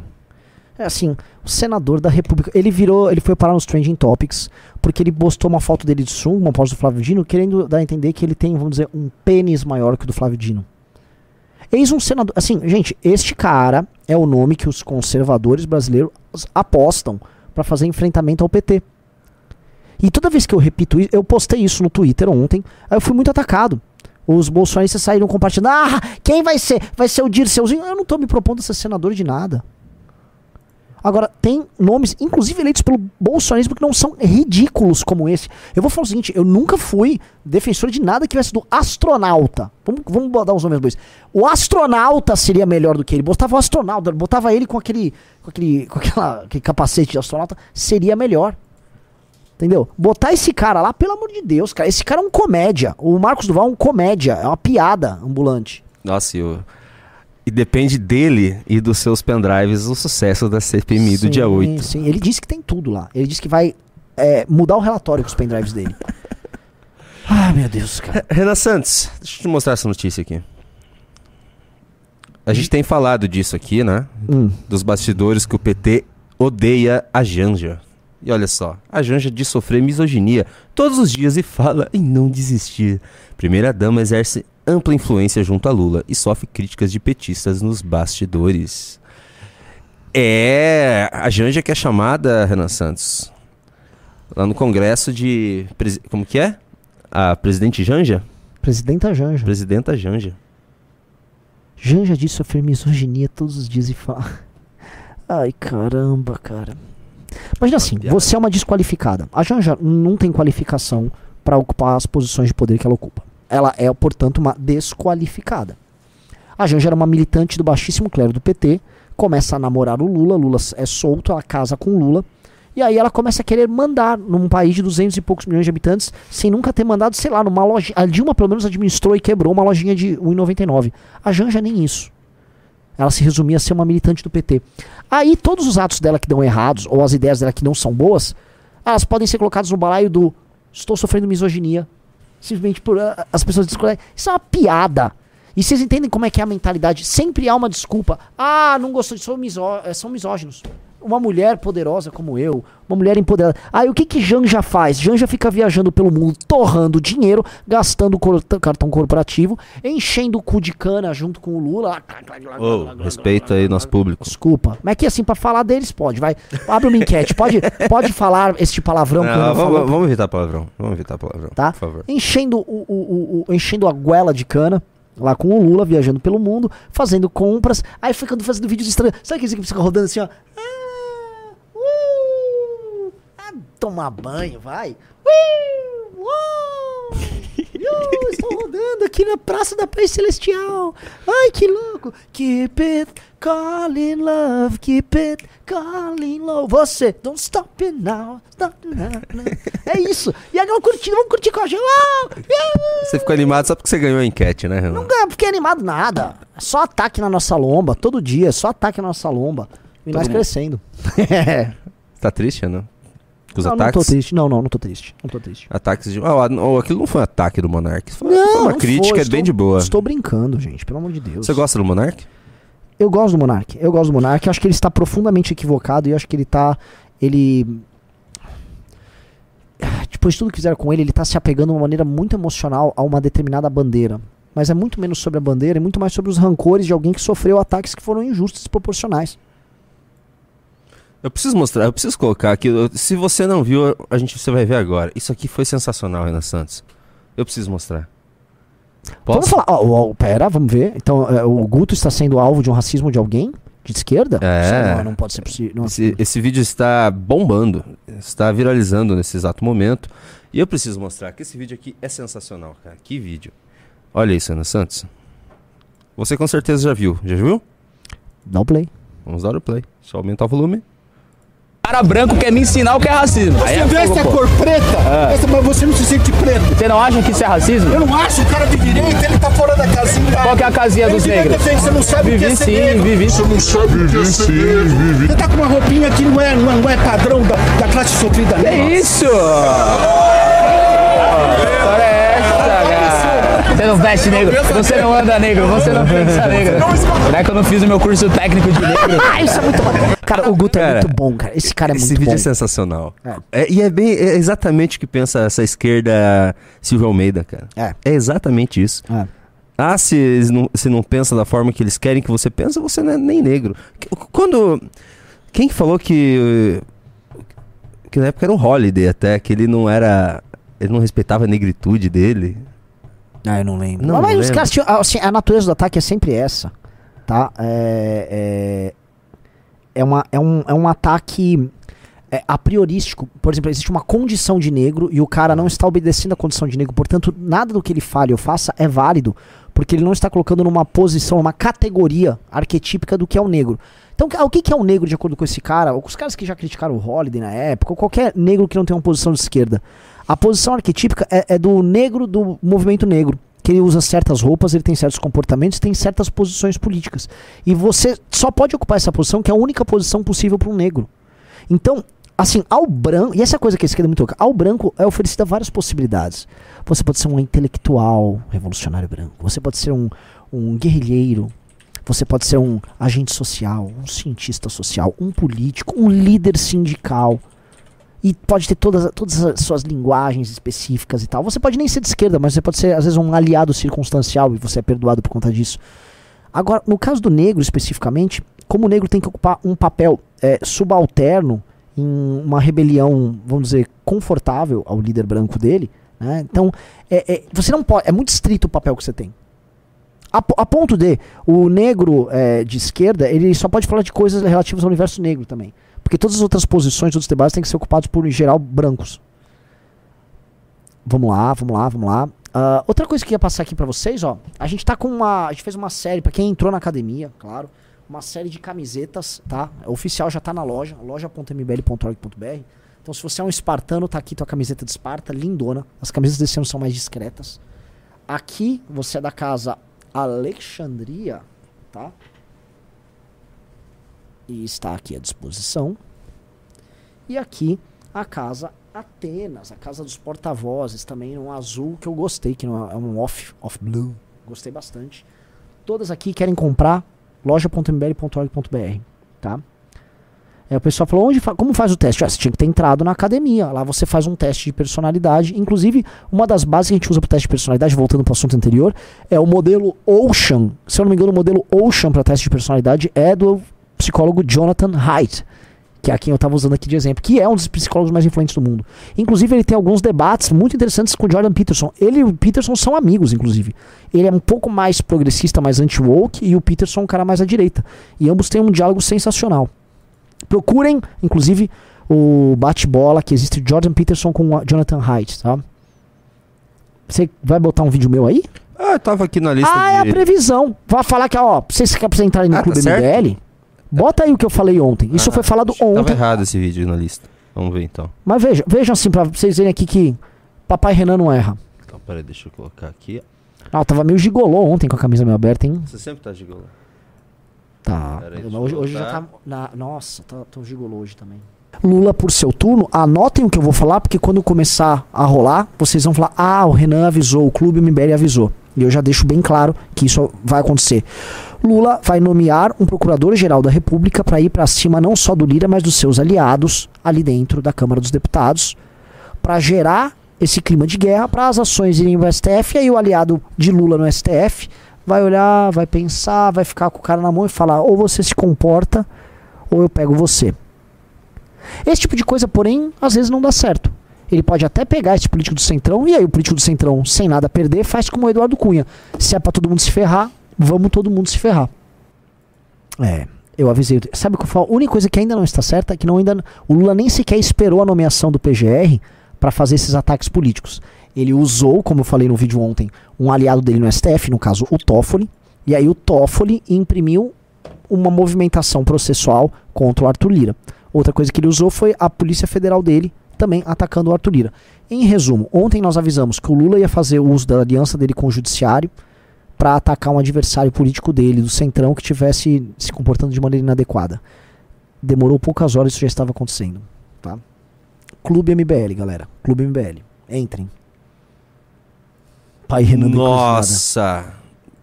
Breaking news. Biden cai.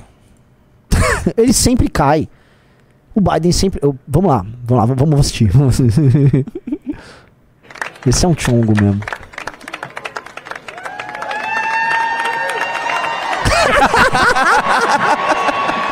Coitado, é um senhor, né? Ah, eu não tenho muita dó, não, cara. Eu não tenho muita dó Não desse tem cara. dó dos senhores? Eu não tenho, cara. O que esse cara tá fazendo com a própria sociedade é muito perverso.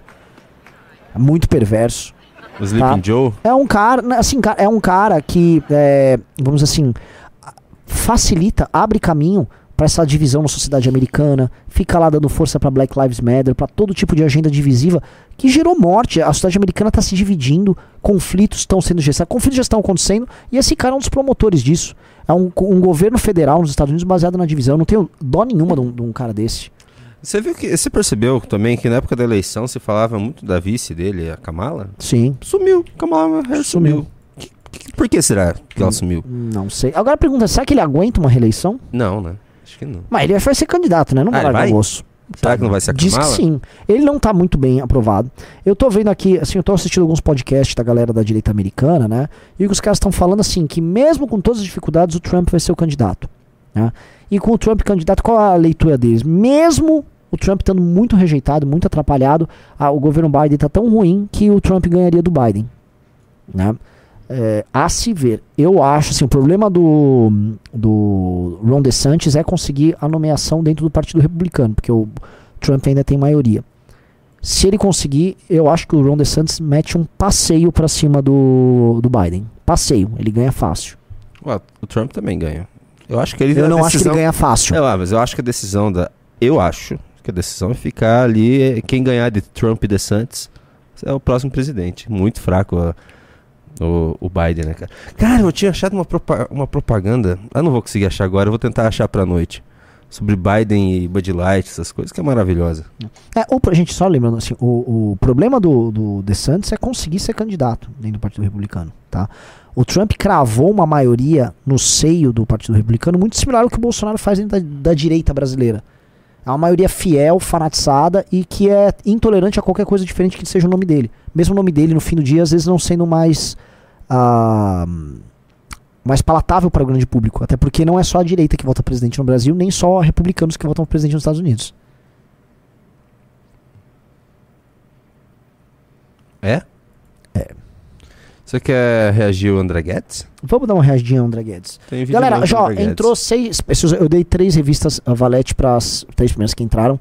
Essas seis que entraram aqui, vamos fazer o seguinte: ah, se der 10 pessoas que entrarem no clube, eu vou sortear para os oito restantes cinco revistas Valete. Ou seja, a sua chance de ganhar é bem maior do que 50%. Fechou? Do, do, do 4 ao 10. Mas entra o, o 4 ao 10. Vamos lá. Senão eu vou deixar em 50% aí. Entre aí, entra aí, pô. Chances altas de ganhar. Vamos entrando no clube. Tá, Vamos lá, deu play. Opa, é, é o meu chefe Geraldo Alckmin? Tô chefe Geraldo, ah, Geraldo Alckmin. Lula ama Alckmin. Vamos ver? Eu sei que você gosta do companheiro Maduro, mas não acha que está exagerando? Claro que não. Por que, que você acha isso, companheiro Alckmin? Não sei, é só um Vai, pode dar play. palpite. Companheiro Maduro, eu vou lhe dizer uma coisa. Eu vou te dar dinheiro. Minha mãe vai te dar Assim, dinheiro. colocou Maduro numa posição é, muito é, encoxando. O BNDES E tá bom o maduro dele, né? Seu cachorro. Fala baixo, senão ele come, caralho. Pois não precisa se preocupar com isso, companheiro Lula. Precisa, Quem é. come vira-lata é o povo venezuelano. O companheiro Maduro come a picanha. Que isso, companheiro Alckmin? É um preconceito. Não é vira-lata, é CRD, sem raça definida. Você não acha que pega mal essa sua proximidade com ditadura, companheiro Lula? Tá me estranhando, companheiro Alckmin. Eu tô a pelo menos dois palmos de distância da ditadura do Maduro. Você não tá vendo? Eu- Eu vou até chegar um pouquinho mais pra frente pra tu não pensar errado de mim. Mas, companheiro Lula, o que, que a gente vai responder se a imprensa reclamar que na Venezuela não tem democracia? Ué, a gente responde que eles estão errados porque na Venezuela tem excesso de democracia. Ah, lembra? Só, só uma pausa. Lembra que, que- quem foi que falou que a Venezuela tinha excesso de democracia? Excesso. Foi o próprio Lula? Eu lembro disso aí, assim, é- essa frase foi um clássico. Foi o Lula. Foi o Foi próprio o Lula, aham. É impressionante. Quando a cara. oposição ah, acusou Chaves de tentar controlar a imprensa. Lula elogia Chaves e excesso de mo- democracia na Venezuela. Ele falou isso em 30 de setembro de 2005, no primeiro mandato.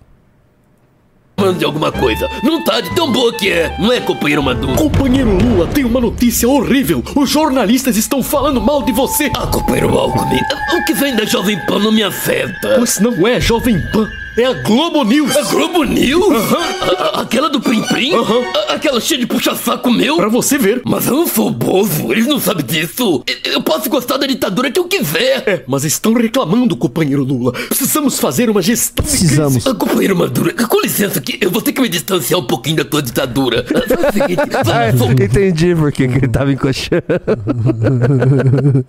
um jornalistas enquanto isso, vai. Então você assume que temos um problema. Maduro foi embora. Ai, delícia. eu vou lhe dizer uma coisa. Eu gosto de ditadura. Minha mãe me batia porque eu gosto de ditadura. Meu cachorro me morde porque eu gosto de ditadura.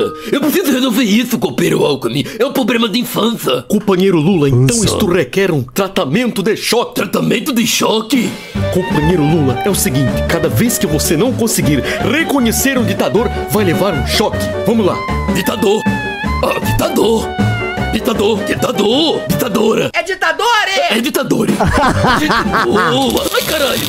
Companheiro. Ah, excesso de democracia. Ai, ah. É, companheiro Lula, então vamos tentar de outro jeito. Repita comigo: Di, Di, ta, ta, dor. A dor, dor que eu sinto no peito. V- Pela imprensa fabricar essa narrativa, Alckmin. É narrativa. Ah, ah, Toma o dinheiro do Brasil, meu democrata. É democrata pra caralho. Toma, toma, É, toma. companheiro Lula, não está funcionando desse jeito. Vamos tentar agora a técnica de reforço positivo. Reforço positivo? A ditador é comedor de cão, tirano de republiqueta. Caralho, Alckmin. Eu consegui. Ah, Mas eu tinha certeza que funcionaria. ah, caralho. Companheiros da imprensa, eu resolvi fazer essa coletiva do lado do companheiro Maduro pra dizer que ele, que ele é um. eh, Ele é um. ah, um ditador. Eu, eu quero dizer que a Venezuela tem, tem um governo que. eh, que, que oprime os venezuelanos tudo. Eu vou lhe dizer uma coisa.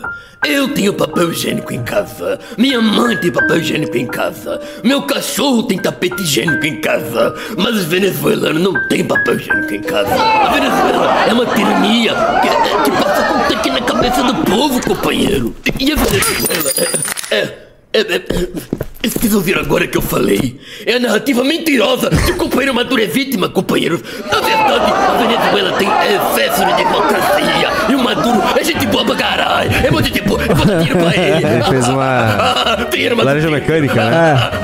Companheiro Lula, o Maduro me deu um soco. Não, companheiro Alckmin, é uma narrativa de que o Maduro te deu um soco. Mas foi o Maduro que quebrou sua garrafa de pinga. Quê? Aquele ditador filho da puta. Muito bom. É, muito- bom. ele- muito bom, muito bom, muito bom. Sigam o André Guedes, galera. Vão lá no canal do André Guedes. É um cara que tá sendo importantíssimo. Oh, vamos, É um vamos, cara que foi muito atacado, né, pelo, pelo Bolsonaro e voltou a crescer bastante, cara. vamos ler os pimbas? Já? Ah, Tá já é cedo. 4 e, quatro e meia quase. Peraí, deixa eu tentar fechar aqui. Qual que é o... Aqui. Só um pouquinho, só um pouquinho, senhor Renan Santos. Aí. Vamos lá. O Fábio mandou 5,50. Boa tarde. Bolsonarismo já convocou a manifestação em defesa do Deltan? Não vi nada sobre. O problema era o MBL. Onde eles estão agora que vocês saíram?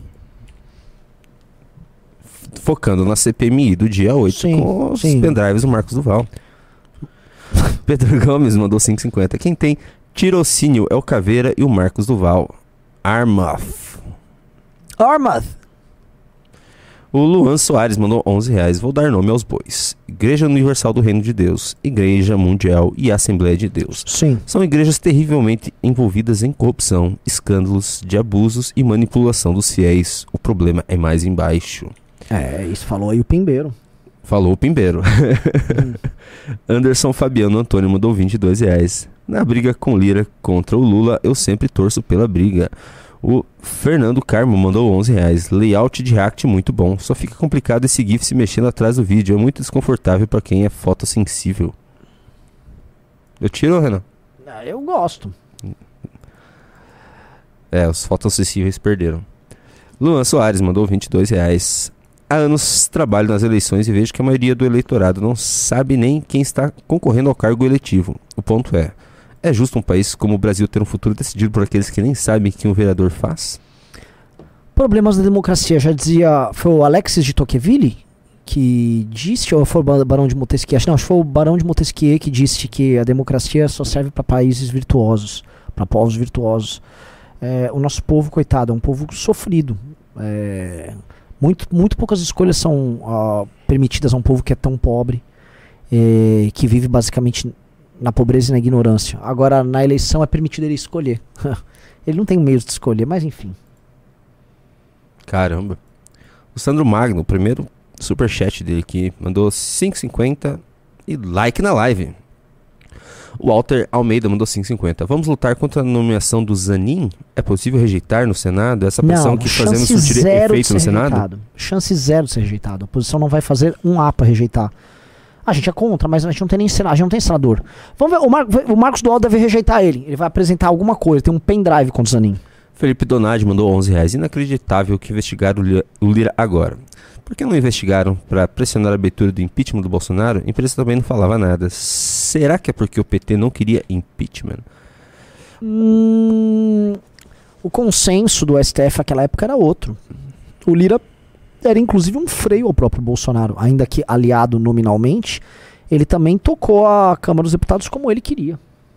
Renan Caldeira mandou 22 reais. Cabe aos pais determinarem se seu filho de 5 anos vai ter acesso à internet. Concordo que é errado a exposição precoce das crianças às redes sociais e que isso causa danos à saúde mental, mas isso não cabe ao Estado. Eu vou fazer um questionamento pra vocês aqui. E, novamente, esse aqui é um programa em que eu gosto de especular. Eu não tenho certeza absoluta sobre nada ali. Eu tô dando minha opinião baseada nas coisas que eu leio, vejo, ouço. É, os pais também têm suas respectivas limitações. Eu vou dar um exemplo. Nos Estados Unidos, é, em que isso está bastante avançado, muitos pais, especialmente mães, no caso, participam desse, dessa onda de mudança de sexo das, sexo das crianças. Os pais também tomam decisões equivocadas, porque hoje tá o- assim, o mundo está mudando muito rapidamente. Né? É- Essa perspectiva que a gente tinha, ah, não, deixa os pais tomar decisão. Vem de uma ideia de mundo em que o mundo era mais ou menos estável e que uma sabedoria comum, um senso comum funcionava e as pessoas tomavam decisões que já foram testadas por séculos com os filhos deles. Hoje o mundo está completamente diferente e as coisas mudam. O mundo de 10 anos atrás já era muito diferente do mundo de hoje. E como é que vai ser o mundo daqui 10 anos? Os pais sequer estão prontos para essas coisas, por muitas vezes. E eu não quero retirar o poder dos pais de nada. Eu só tô falando que, pega ali nos Estados Unidos, pais da geração millennial acham lindo entrar nessa, nesse oba-oba de ficar brincando que o filho não tem gênero. Será que o filho tem que ser sujeito aos modismos dos pais? Nesse Sempre ponto? foram, Renan. E assim Nessa- que se, de- de- não, mas- e assim, que, mas e assim que se construiu nossa sociedade ocidental. Olha só, nossa sociedade ocidental, ela mudou muito, Júnior. Pois é, A- mas As coisas, a- o, o- o império da tecnologia, mas o a gente também tecno- não tem compreensão de tudo que está acontecendo para poder mas a regular. compreensão do, do, do impacto disso nem sequer é debatida, mas ela atinge as pessoas de qualquer forma. A compreensão não, o impacto atinge as pessoas de qualquer forma. E não há debate e as pessoas, elas estão tomando decisões e lidando com essas novidades, ah, por vezes sem entender quais são as consequências disso. É claro que há Entendeu? debates. Claro que há debates. Existe, por exemplo, minha, minha filha. Minha filha é proibida de usar rede social. Hum. Ela tem 10 anos. Os- Os pais fazem isso. Alguns pais fazem, outros não fazem. Mas Deus vai querer que. Ah, eu, eu estou falando Entendeu? que É- é assim, há uma realidade. A criança que utiliza, ela tem um impacto claro, claro, inclusive com Sim. doenças psíquicas nela, a- a impacto de eh, falta de, de como é? TDDH, eh, depressão, ansiedade, em números que as outras gerações não enfrentaram. Então, ou seja, você está criando gerações com graves problemas agora, com base nisso. Essas gerações que estão enfrentando isso estão vivendo a incompreensão que nós, seres humanos, temos do uso de uma tecnologia que chegou recentemente e que nós estamos nos adaptando a ela. Ora, o MBL, eu sou do MBL, o MBL é um movimento que usa muitas redes sociais. Então, um problema que está dado. E a gente só ficar com a premissa: ah, não, mas a criança é livre para usar? Ela é? Ela deve ser? Acho muito cedo para tratar disso. Felipe Gonçalves mandou 10 reais. O que ocorreu com o vídeo do debate no Arthur no Flow News agora de manhã? Falaram que foi retirado por causa do padre Júlio Lancelotti. Não, tenho a menor ideia, cara. Aí não é comigo. Renato Marques mandou 11 reais. Aí, assinei o clube. Número 3, quero minha valete. Que painel inicial lindo do site dos exclusivos. Abraço. Olha, cadê sua valete? Não sei quando você assinou. Ah, Agora? Foi mas a gente tá, assim, ó, a quem, desde que a gente tá te- terminando a edição nova, é, muita gente que tá pegando agora a promoção que a gente faz da revista Valete aqui nos programas, vai receber a nova, que essa aqui já tá esgotada, tá? Essa aqui já esgotou. Ah, Vitor Fonseca mandou 11 reais. Será que tudo que a gente acha ruim tem que proibir? Sou contra isso. Cabe aos pais proibirem ou liberarem. E que eles, os pais, tenham o mérito do mérito de informarem e criarem bem seus filhos. Concordo. 100%. Olha, eu, eu tendo a ir nessa linha. Você tem que ser pai, Renan. Você, Ah, eu você- tendo você a ir ter nessa, filho. assim, eu, eu tendo a ir nessa linha, Júnior, Mas eu também tendo a olhar é, grandes problemas e, e ver as pessoas incapazes de lidar com esses problemas. Mas você sempre cai na Eu vou dar armadilha. um a primeira, a primeira Brasil, coisa, ah, eu vou temos dar que dar um pensar em uma exemplo claro. regulação. Eu vou te dar um exemplo claro, tá? Muitas famílias no Brasil. Eu vou te falar uma regulação que precisa fazer aqui no Brasil que funcionou. Muitas famílias no Brasil simplesmente não colocavam seus filhos nas escolas. E durante o governo Fernando Henrique teve que passar uma lei que punia severamente os pais que não colocavam os filhos nas escolas. Ora, era uma decisão da família. não Senso colocar o comum, mas isso é um, é um, é, um, é, é um senso comum que toda criança precisa. pra Mas escola. olha, para aquelas pessoas não era Não é senso, um comum. senso comum. Era um senso comum para aquelas pessoas, especialmente nos interiores e famílias mais humildes, que a criança poderia servir de força de trabalho para trabalhar em casa. Ou que simplesmente dava trabalho pegar a criança e levar até aquele local.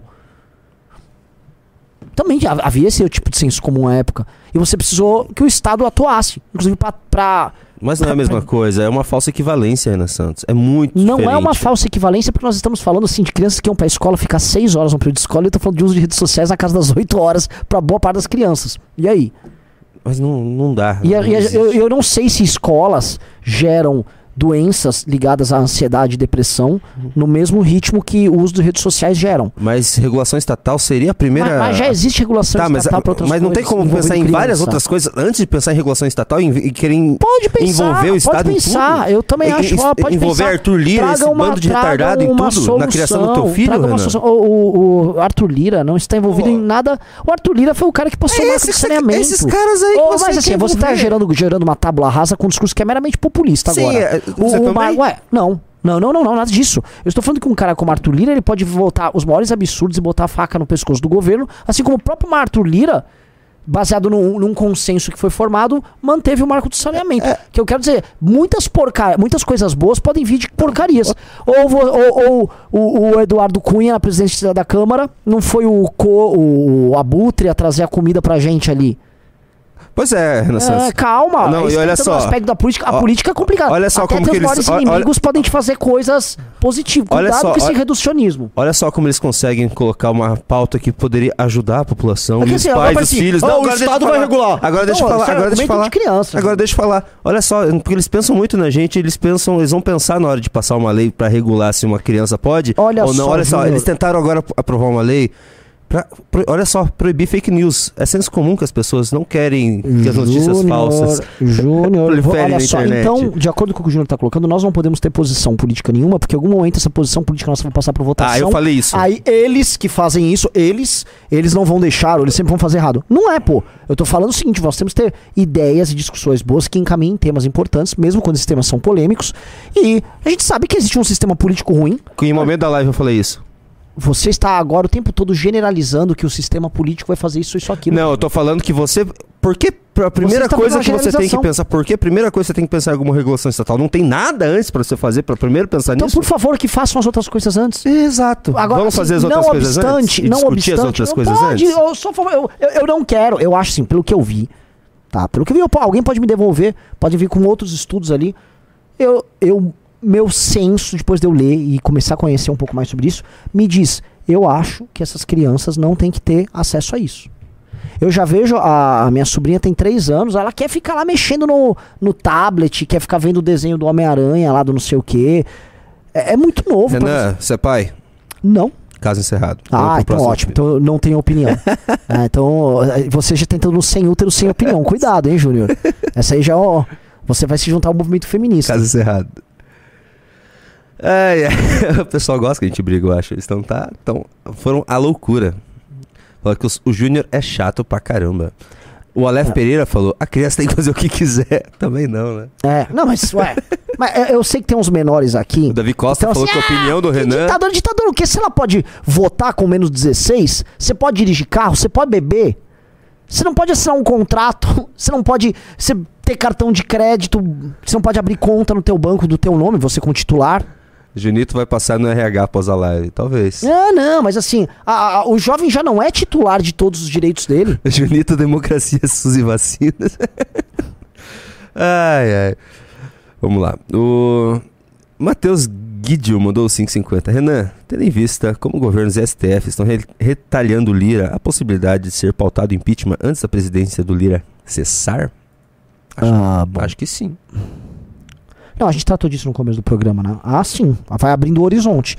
O que o Lu- Lula precisa é grande crescimento econômico, é, público dele atendido, mesmo com o país é, dividido. Se isso acontecer, você não tem impeachment. O Vitor Nascimento falou que o Junito não sabe nem explicar o ponto dele e tá falando que o Renan tá errado. Uma, eu não sei mesmo explicar meu- meus pontos, eu não consigo expressar ideias da forma que o Renan coloca, e o outro, o Renan não deixa a gente falar.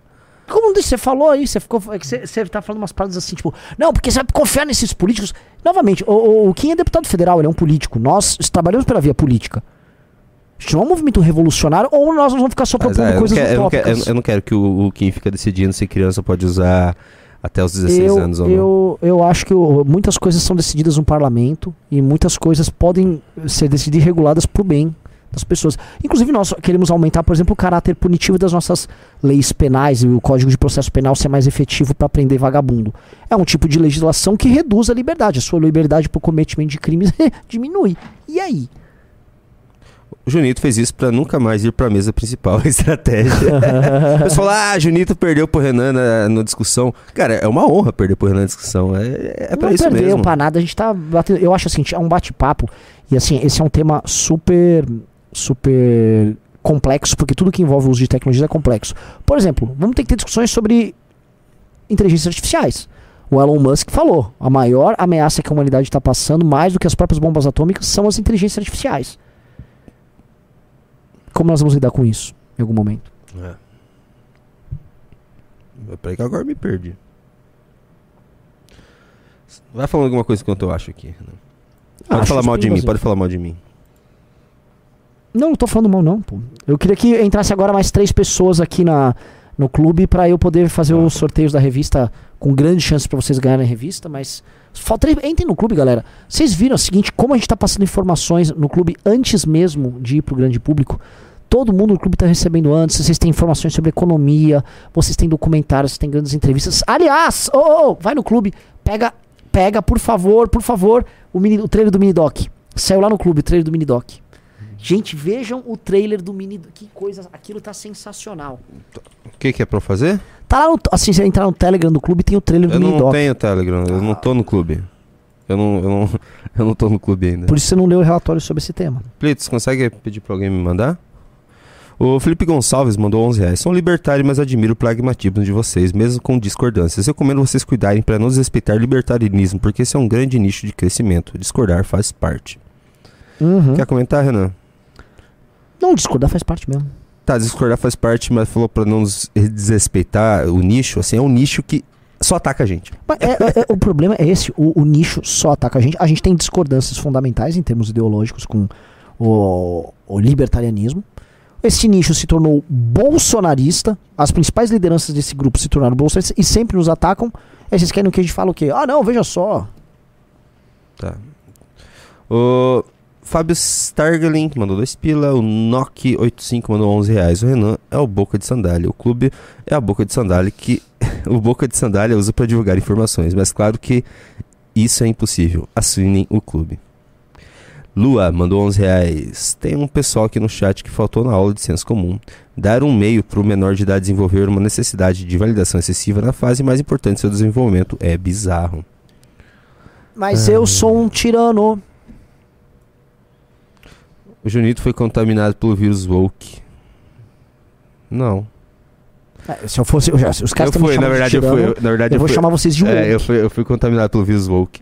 Eu tava brabo com, com o Aragorn, que eles fizeram um Aragorn negro na nova coleção do Magic. E daí eles fizeram uma nota que eles estão fazendo pensando nas, na diversidade, blá blá blá, sabe? Aqueles papinho. Sim. Só que eu fui ver, eu tava brabo, mas eu fui ver o resto da coleção do Senhor dos Anéis, do Magic da Guerreira, tá maravilhosa. Olha eu o seguinte, fui você é conquistado. um eu fui carente do Senhor dos Anéis. Você é um carente Não, eu sou assim, é que Magic eu gosto muito, assim, é uma paixão minha jogar Magic the Gathering.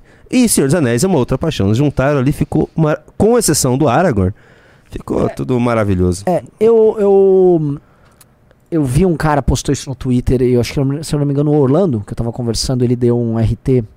E é um ponto muito bom. Porque é o seguinte, é um tema polêmico. É, as grandes construções, as grandes epopeias, as grandes histórias, grande parte do folclore ah, europeu e, por via de regra, para falar essa questão racial, branco, ele foi tratado como histórias universais. Tudo isso como se fosse uma parte, uma coisa imemorial universal. Tá, o Lída é universal. Não, o Lída é dos gregos. A Ilíada é uma história localizada, é a história de um determinado povo um determinado território.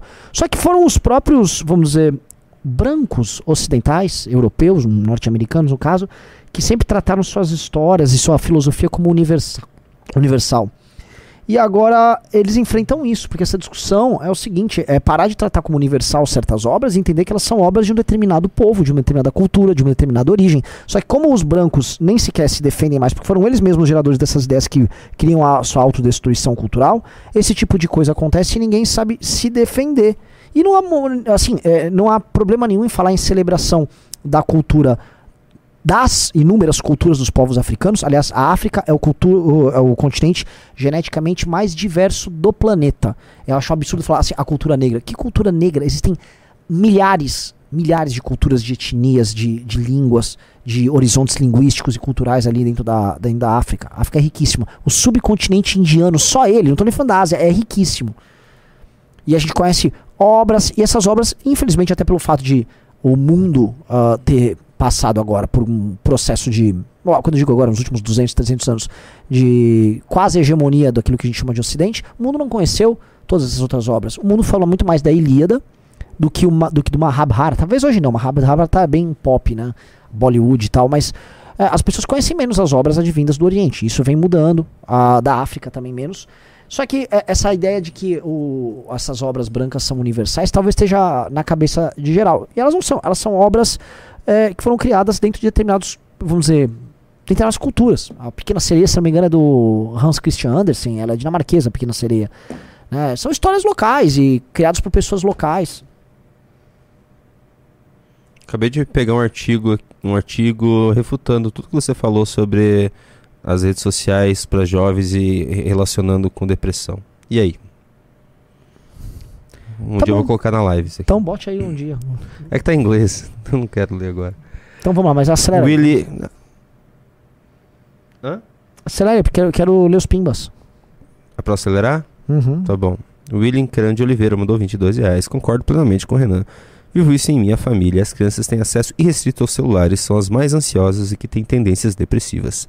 Sempre buscam um padrão impossível de se alcançar. É o Hum. primeiro superchat do Willy Crande Oliveira. Nanda Tia mandou 5,50. Junito, Renan reagiu ao vídeo que te mandei? Entrei agora. Eu não vou reagir aquele vídeo lá, do, daquele.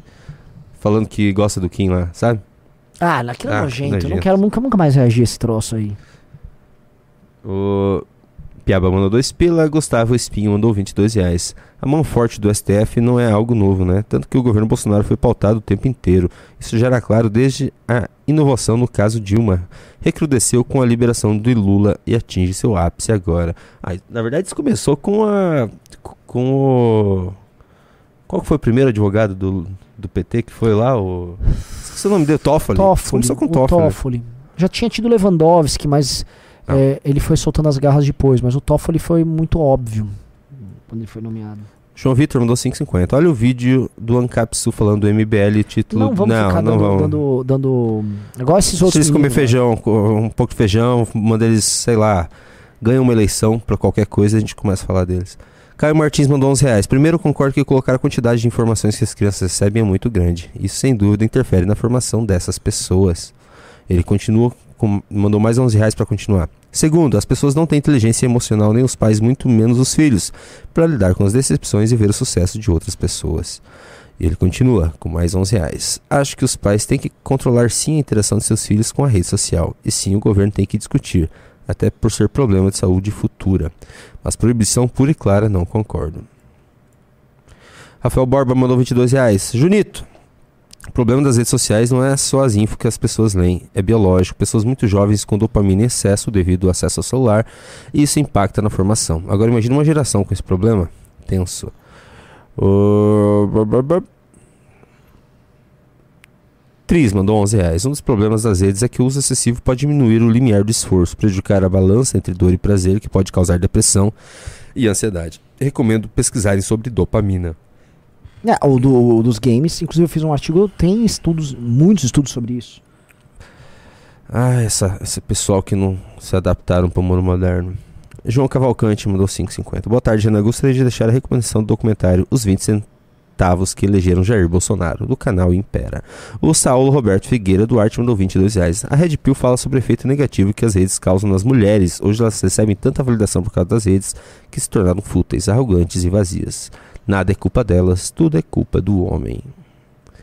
Gabriel Teperino mandou 22 reais. Nos anos 90 diziam que games incentivavam a violência. Uma bobagem, mas qualquer vício é nocivo.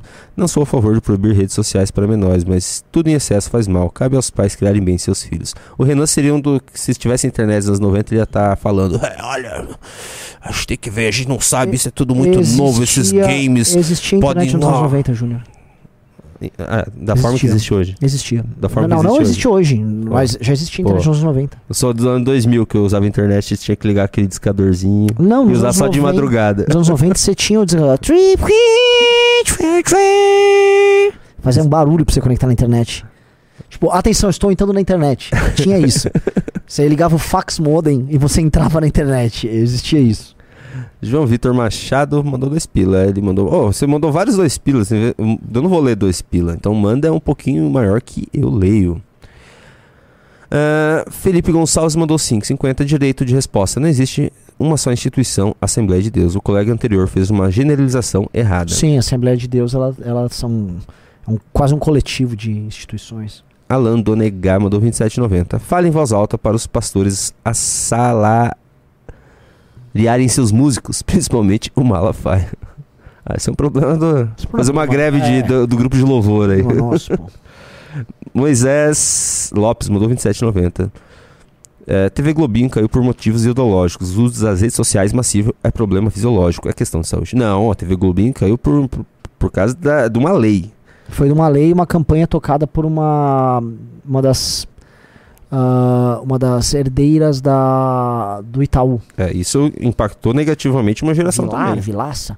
Ó, pessoal, atenção, já avisando, 21 horas hoje, depois do News, vai ter Spaces da revista Valete no, no Twitter. Então vamos no Twitter, vai no Twitter já, já se inscreve no Twitter da Valete, que a gente vai discutir o, o que eles chamam de a lenda do Bostil. O que, que é a lenda do Bostil? Por que, que as gerações mais novas têm uma perspectiva tão negativa sobre o Brasil? É, a visão que as pessoas têm sobre a própria pátria e sobre ser brasileiro é negativa pra caramba. E eu sei que existem uh, argumenta uma argumentação racional, mas até que ponto você vai querer construir um país melhor quando sua autoimagem é tão ruim? Vamos tratar disso lá no Space da Valete. Professor Ricardo, uma galera toda, Pedro Deirô, vai ser bem legal. O Dedo e Arte falou que o Junito usa ad hominem, chamando de velho quem não concorda com ele. Ah, é que é, é o meu único recurso pra poder ganhar uma discussão, né? Eu não, eu não vou conseguir ganhar uma discussão com o Renan Santos. E eu tenho quase a idade dele, então eu também sou velho. Não tem problema. Jean Saraiva mandou 5,50. Se os pais tiverem boa educação, terão, terão responsabilidade para tomar escolha se o filho pode ou não usar a rede social. Educação é a solução. Isso, o problema é que assim, ó, assim, nós somos um país. Enfim, não vou, não vou ficar nessa discussão. Ah, agora não quer mais, né? Bom. Yellow do Design mandou 5,50. É sobre a cogni- cognição do jovem. É só ver os, de- os diretores e presidentes do Vale do Silício que proíbem seus filhos, mas passar uma lei acho perigoso. Também acho. Richard Cole Miranda mandou 11 reais. Felipe Neto está quieto sobre a Blaze. Será que finalmente ele vai cair? Será uma boa oportunidade para processos em massa. Sabe sobre a Blaze, Renan Santos? Muito pouco, muito pouco. O Nando fez um vídeo, eu vou assistir. Léo Lopes mandou 10 e 20. Estudos informam que o uso de videogame ocasiona transtorno como ansiedade, depressão e isolamento social. É interessante também proibir para menores? Vai? Um estudo que? Fala, fala aí. Eu não vi. Que tem estudos que ah, o uso de videogame causa transtorno como ansiedade, depressão e isolamento social. Sim. Você quer que existe. proíbe? É o uso excessivo dos videogames. Você quer que proíbe videogame? Eu não, eu não acho que tem que proibir videogame. Não obstante, é, o uso excessivo e a correlação entre essas coisas é, existe. Eu, inclusive, abordei nessa revista Valete aqui, tá? Abordei isso. E por que, que você não quer proibir? Porque é um uso excessivo. É um uso excessivo. As redes sociais. E por que você isso- quer ah, mas os efeitos das redes sociais são de outra natureza. E- existem outros problemas envolvidos. As redes sociais não são apenas um game. É, é um outro universo. Envolve interação com outras pessoas, validação. Validação sobre o próprio corpo com outras pessoas. Não é igual, velho. Concordo com você. Não é igual. Dessa vez eu concordo com você. Eu concordo com você, Renan. Seu calvo. o Fábio Santos mandou dois pila. Essa eu vou ler. Junito quer crianças transformando armas de maconha. Não. Tiago mandou 5,50. Renan Junito, a Valete está pautando a Times. O assunto da revista americana no mês de junho será inteligência artificial. Parabéns. Muito obrigado. o... Peraí, peraí, peraí. IFP Arquitetura mandou 5,50. Sou pai, tenho filho de dois anos e concordo com tudo que o Renan disse sobre esse assunto. Essa é uma geração perdida, esperem pra ver. Sociedade cobaia. É, cara, as- assim, é, são tantas novidades, tantas inovações que o mundo vem apresentando que os pais não têm condições de saber medir como isso vai impactar na vida dos filhos deles e como isso vai impactar nas gerações seguintes. E a gente não tem a menor ideia, porque assim, é uma revolução tecnológica que foi acontecendo que muda a, a própria forma de entendimento do que é o ser humano. A gente teve revoluções tecnológicas que aconteceram nas gerações anteriores, sim. Vou dar um exemplo, a revolução da comida industrializada. Os efeitos que isso teve na, na nutrição das pessoas, na- no surto de obesidade que houve, na- nas doenças car- como é, cardiovasculares e tal. Isso, isso foi um surto que teve, as pessoas não sabiam medir, as pessoas achavam natural tomar Coca-Cola, as pessoas tomavam café cheio de açúcar, achavam aquela coisa mais normal do mundo. Comiam do, assim, os- a comida industrializada, as pessoas só depois foram se conscientizando disso aí. Né? E não tô falando, ah, você quer que proibir? Não, tô falando que foi um processo que houve, mas é, é não uma coisa tão profunda quanto a formação da psique das pessoas como as redes sociais estão fazendo. Isso é só uma fase desse processo em que as pessoas vão descobrindo, elas não sabem como fazer uso dessa tecnologia. Eu lembro que eu era criança, porra, me entuchava, eu ia pra escolinha, me entuchavam açúcar e coisa industrializada. Hoje eu acho isso um, um absurdo. O Renan é o cara. Casas de amianto. Lembra que tinha as telhas de amianto? Tem um Sim. vídeo muito bom, tá? O Renan é o cara que é- era a favor disso aqui, daí então. Lembra? Eu, eu, eu sempre fui contra esse tipo de Olha lá, ó. proibição. Nova York proíbe venda de refrigerantes em copos grandes. Não, eu sou contra esse tipo de proibição. Até porque também é uma proibição pra adultos também, né? Agora, se você bota um vídeo que tem, acho que tem no YouTube, tá? Só pra fazer o último react aqui. Vamos, acho que já deu os pimbas, né? Não, não então deu. as pimbas, então dá uma acelerada porque a gente já tá, vai dar duas horas de live. Vamos lá. Eu sei que gosta de falar. Então vamos lá. Alex Carvalho mandou 11 reais.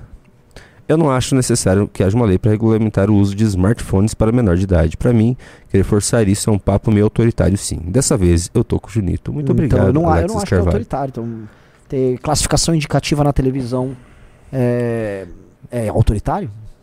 Classificação indicativa é uma proibição? É óbvio que é. É, é uma proibição. Você não pode passar em determinados horários determinados conteúdos. Não pode. Mas quem que faz o controle é os pais ou Foi é... uma, foi uma- se eu não me é engano, é o uma Estado? agência que regula isso. Eles é entram na casa? Ah, ah, pa- para, vai, ô, ô. É, foi uma pergunta. Eles entram, mas por que Você ninguém entra na casa de ninguém pra Você viu, isso? você viu como, Porque como você se entra- incomoda? Não é, cara, é que você vem com umas analogias, tipo assim, que alguém. Ah, vai- o cara vai vir me vacinar em casa. Lembra que tinha essas discussões? Ah, cara? é você assim fica que bravo quando eu faço perguntas que incomodam, né? Não é, ah, Ah, isso, vai. Pelo amor de Deus, cara. Que... Deixa eu mandar o ad hominem aqui pra eu ganhar a discussão. Juni- é que Seu você- calvo. Você manda cada uma, Junito. Pelo amor de Deus. né? Vamos lá. Gabriel Cardeal mandou 11 reais. Renan, na Coreia existe um sistema onde só tem acesso à internet por meio do CPF. O que achas? Eu não gosto. Pois assim pode-se bloquear Não o conteúdo gosto, baseado não por idade. Não gosto, não gosto. Não gosto. Isso é na Coreia do Sul, né? Do Não é na Sul, Coreia do, do Sul, Norte. do é Sul, do Sul. Sul.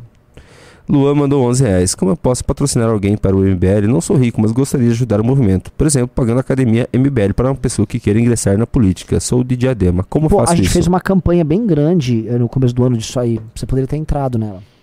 Uma pena. André Pires mandou 10,90. Comenta o Rogério Marinho caçado. Não tô a par. Ah, ele. Mas é, é quando ele era da Câmara ainda o processo. Querem caçar o mandato dele de vereador. Que ele já não tem mais, então não vai. Ah, Leslie Fernandes Moreira mandou 5 libras esterlinas. Sou engenheiro de software na no, no Reino Unido. A criação de apps e redes trabalha gatilhos e recompensas incentivando a adoção de comportamentos com base em conteúdos. O AC Fefo mandou 5 dólares. Juanito, não é gay. Ga- gathering. É gathering. Gathering. Eu falei como? Gathering? Magic the Gathering? É gathering. Magic the Gathering. Magic the Gathering.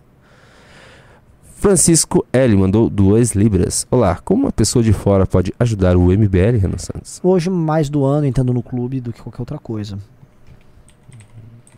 Participando do livro amarelo, que vai sair o cadastro logo mais. E pra finalizar, Renan Santos, eu vou mostrar. O, já tem um pessoal que não sabe o que Já tá terminou falando. os pimbas, né? Já.